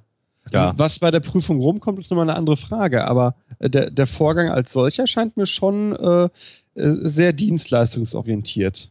Ja, ist halt eine Gelddruckmaschine, ne? Äh, um es mal so bei der Anzahl, bei der, An Uh. ja, bei der Anzahl von, von Publikationen, die wir hier haben, äh, kannst du dir mal schnell ausrechnen, was die an einem Tag wahrscheinlich an Anträgen bekommen. Und Ja, ich vermute mal, dass die inhaltliche Tiefe der Qualität der Prüfung schon auch dann dementsprechend sein wird. Aber ja, all das sind Aspekte, mit denen man sich auseinandersetzen muss. Und du hast es gerade schon gesagt, äh, das kostet dann auch wieder Geld. Äh, Und ähm, was aber auf der DVD zum Jahresende sicherlich dabei sein wird, wird einiges an Bonusmaterial sein, was wir gerade noch planen. Das heißt also neben dem Download, den es bei uns geben wird, äh, wird es dann nochmal äh, ja, Bonuskram geben. Weil der Raubfriese gerade fragt, genau die, also FSK 12 oder FSK 16, genau das sind die beiden Dinger, wo ich auch zwischen schwanke. Ich tippe auf FSK 12 tatsächlich. Tatsächlich? Aber äh, ja, wobei andererseits, ich habe gestern mal geguckt, die ganzen Hitler-Dokus von ähm, äh? Guido Knopp sind alle FSK 16. 16 sogar. Ja. Ah. Ich dachte, Infoprogramme wären Kosten, also wären. Ja, wären nee, nicht so. Also ich habe ich hab mich da wirklich auch mal jetzt reingelesen. Das Ja. hat tatsächlich auch zu tun damit, wie sind die Schnitte gesetzt? Welche Aussagen werden wie stehen gelassen? Welche Begriffe fallen? Wie sind die Close-Ups gemacht? Äh, Und, und, und, und. also ich würde aber erstmal die FSK 0 versuchen durchzubringen. Klar, also da, da hat Jutta natürlich auch recht, die es gerade schreibt. Ähm, klar, wir werden natürlich versuchen zu sagen, äh, ohne Altersbeschränkung oder für alle Altersstufen, wie es ja heißt, äh, zu gucken. Ähm, aber ich, ich bin einfach gespannt. Ich, aber ich denke, wir sehen das beide, oder wir, wir sehen das, glaube ich, alle entspannt. Äh, ist das Ding halt ab 18, ist es halt ab 18, ist es ab 16, äh, nee, ab 18 geht gar nicht, ne? Dokus können gar nicht FSK 18 Nee, sie nicht. geratet werden. Ne? Genau, das habe ich richtig verstanden. Also, ich sehe das relativ entspannt, bin aber wirklich gespannt, äh, was dabei rumkommt. Ja, und wir sind auch tatsächlich, weil wir nur in Teilen bisher das sehen, sehr gespannt auf das Endprodukt, glauben aber, dass das eine ganz gute äh, Dokumentation wird, die vielleicht auch nochmal eine, äh, in, in, also A, eine andere Seite von Stoll äh, zeigt vielleicht. Der ist nämlich da dann doch nochmal deutlich anders. Das habe ich jetzt schon von unseren Experten zurückgemeldet bekommen, die sich zum Teil dann eben dieses Interviewmaterial komplett angeschaut haben, so wie er es mit uns gemacht hat. Und dann aber selber auf YouTube nochmal recherchiert haben, die gesagt haben, da sieht man nochmal eine ganz andere Seite von äh, Dr. Axel Stoll. Also insofern sicherlich ein interessantes Ding. Das wird nicht allzu teuer sein. Wird bei weitem auch lange nicht unsere Kosten decken, die wir da reingesteckt haben, aber wir finden insgesamt die Auseinandersetzung äh, mit äh, der äh, rechten Szene und der rechtsesoterischen Verschwörungsszene doch so wichtig, dass wir sagen, auch da müssen wir uns weiter engagieren. Ansonsten gibt es von meiner Seite nur zu sagen, Huxilla TV läuft, Huxilla geht auch normal weiter. Wir werden, Alexa ist gerade unterwegs, ich kann das hier mal in der Live-Sendung ankündigen. Ich werde äh, das allererste Mal, das werden wir nicht Sonntag schaffen, sondern das werden wir Montag machen, eine äh, Huxilla-Folge per Skype mit Alexa aufnehmen, wo wir nicht zusammen in einem Raum sind. Das ist sicherlich auch nochmal sehr, sehr spannend, weil wir auf alle Fälle äh, nächste Woche noch eine Folge veröffentlichen wollen. Ähm, Alexa hat eine fiktionale Roman gerade abgegeben, in dem es im Wesentlichen um den Slenderman gehen wird, äh, aber in einem ganz anderen Setting, als man das erwartet. Also ein Horrorroman, der wird dieses Jahr noch entscheiden und äh, das ist sicherlich vielleicht wieder ein, ein, auch interessant und auch der wird ganz altmodisch zunächst als E-Book erscheinen und äh, wahrscheinlich sogar so nur als E-Book erscheinen. Und als ähm, ansonsten nur nebenberuflich freischaffen, da kann ich sagen, äh, Viva Britannia, ja, das Buch kommt irgendwann und ähm, ja, alle zwei Wochen der Podcast und ähm, dann schauen wir mal weiter in diversen anderen Produktionen.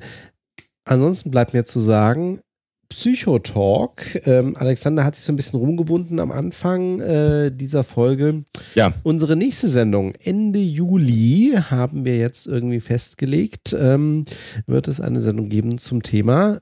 Heute hatten wir unterwegs. Nächstes Mal sind wir beim Thema daheim, zu Hause. Mal gucken, was wir dazu machen werden. Ähm, Ich habe jetzt übrigens schon die Studien, ich habe das eingangs schon erzählt, weil ich die arme Saskia zuerst habe das falsche Thema recherchieren lassen. ja, dann bist du ja vorbereitet. Äh, wir machen das dann im Laufe des nächsten Monats. Ja. Und äh, gucken mal, vielleicht, also diese Sendung war ja etwas ungewöhnlich, weil wir nur ein Hauptthema hatten. Vielleicht haben wir auch ein psychologisches Einstiegsthema. Vorschläge haben wir ja genug. Ähm, schauen wir dann. Ansonsten hören wir uns wieder live. Haben wir genug Vorschläge? Ich habe das Gefühl, dass wir so an typisch psychologischen Vorschlägen, äh, ich, ich weiß ehrlich nicht, du hast es auf dem Schirm. Haben wir da Ich- genug oder äh, sollen die 20. Hörer nochmal? Ah, okay. okay. Oh, und wir haben in der nächsten Sendung, du hast das Thema jetzt, ich war jetzt gerade abgelenkt, weil ich im Chat was beantwortet. Du hast das Thema der nächsten Sendung, äh, habt ihr genannt. Daheim hast du gesagt, weil Ja, genau. das erzählt hat mit den Studien. Ja. Ähm, und ähm, da werden wir einen Gast haben. Und da werden wir einen Gast haben, der was ganz Spannendes macht. Ähm, äh, zum Thema Daheim, Heimat und äh, den habe ich kennengelernt und den finde ich einen sehr, sehr beeindruckenden jungen Mann. Und da könnt ihr euch auf alle Fälle auf den, auf den Gast in der Sendung freuen. Das wollte ich einfach nochmal gesagt haben. Jens, wir freuen uns auf dich. Und, und vielleicht noch ein letzter Hinweis von meiner Seite. Ich probiere im Moment Periscope aus. Ähm, Das wer merkt man. Wer, ja, ich, ich weiß noch nicht genau, was ich davon halten soll. Ich finde, das ist. Eigentlich ist. Aus, ich habe darüber nachgedacht. Eigentlich ist Periscope, wenn es gut läuft, das, was Podcasting nie geschafft hat. Ähm, und äh, wer mir da aber Periscope folgen will, Illuminatus23 heiße ich auch da. Äh, ich finde das ein hochspannendes Medium. Da geht es also ums Livestream ins Web für jedermann, allerdings mit Kamera. Und ähm, das war ja eigentlich auch die Idee, was Podcasting angeht, von Merp Merp, die ja leider gescheitert ist. Ja. Genau. So, ich glaube, jetzt sind wir raus. Dann kann ich an dieser Stelle noch sagen, ähm, unseren Abschlusssong für die Live-Hörer ähm, im für meine liebe Anja, ähm, die auch ihre Podcast-Premiere im Urlaubspodcast bei Sebastian Mücke vom Anfang hatte. Das heißt, äh, unsere Folge über unseren Japan-Urlaub, äh, die man jetzt bei ähm, Sebastian hören kann, da hört man dann auch irgendwie meine liebe Ehefrau zum ersten Mal in einem Podcast. Fast zwei Stunden lang. Ich habe gar nicht geglaubt hinterher irgendwie, wie lange wir uns mit Sebastian über unseren Japan-Urlaub unterhalten haben. Ähm, kommt gleich der Abschluss. Ansonsten von euch, Sebastian, Alexander, letzte Worte. Worte. Äh, Facebook ist eine Waschmaschine. In diesem Sinne, habt eine gute Zeit. Ähm, passt auf euch auf. Wir sprechen uns in einem Monat. Bis dann. Tschüss. Tschüss.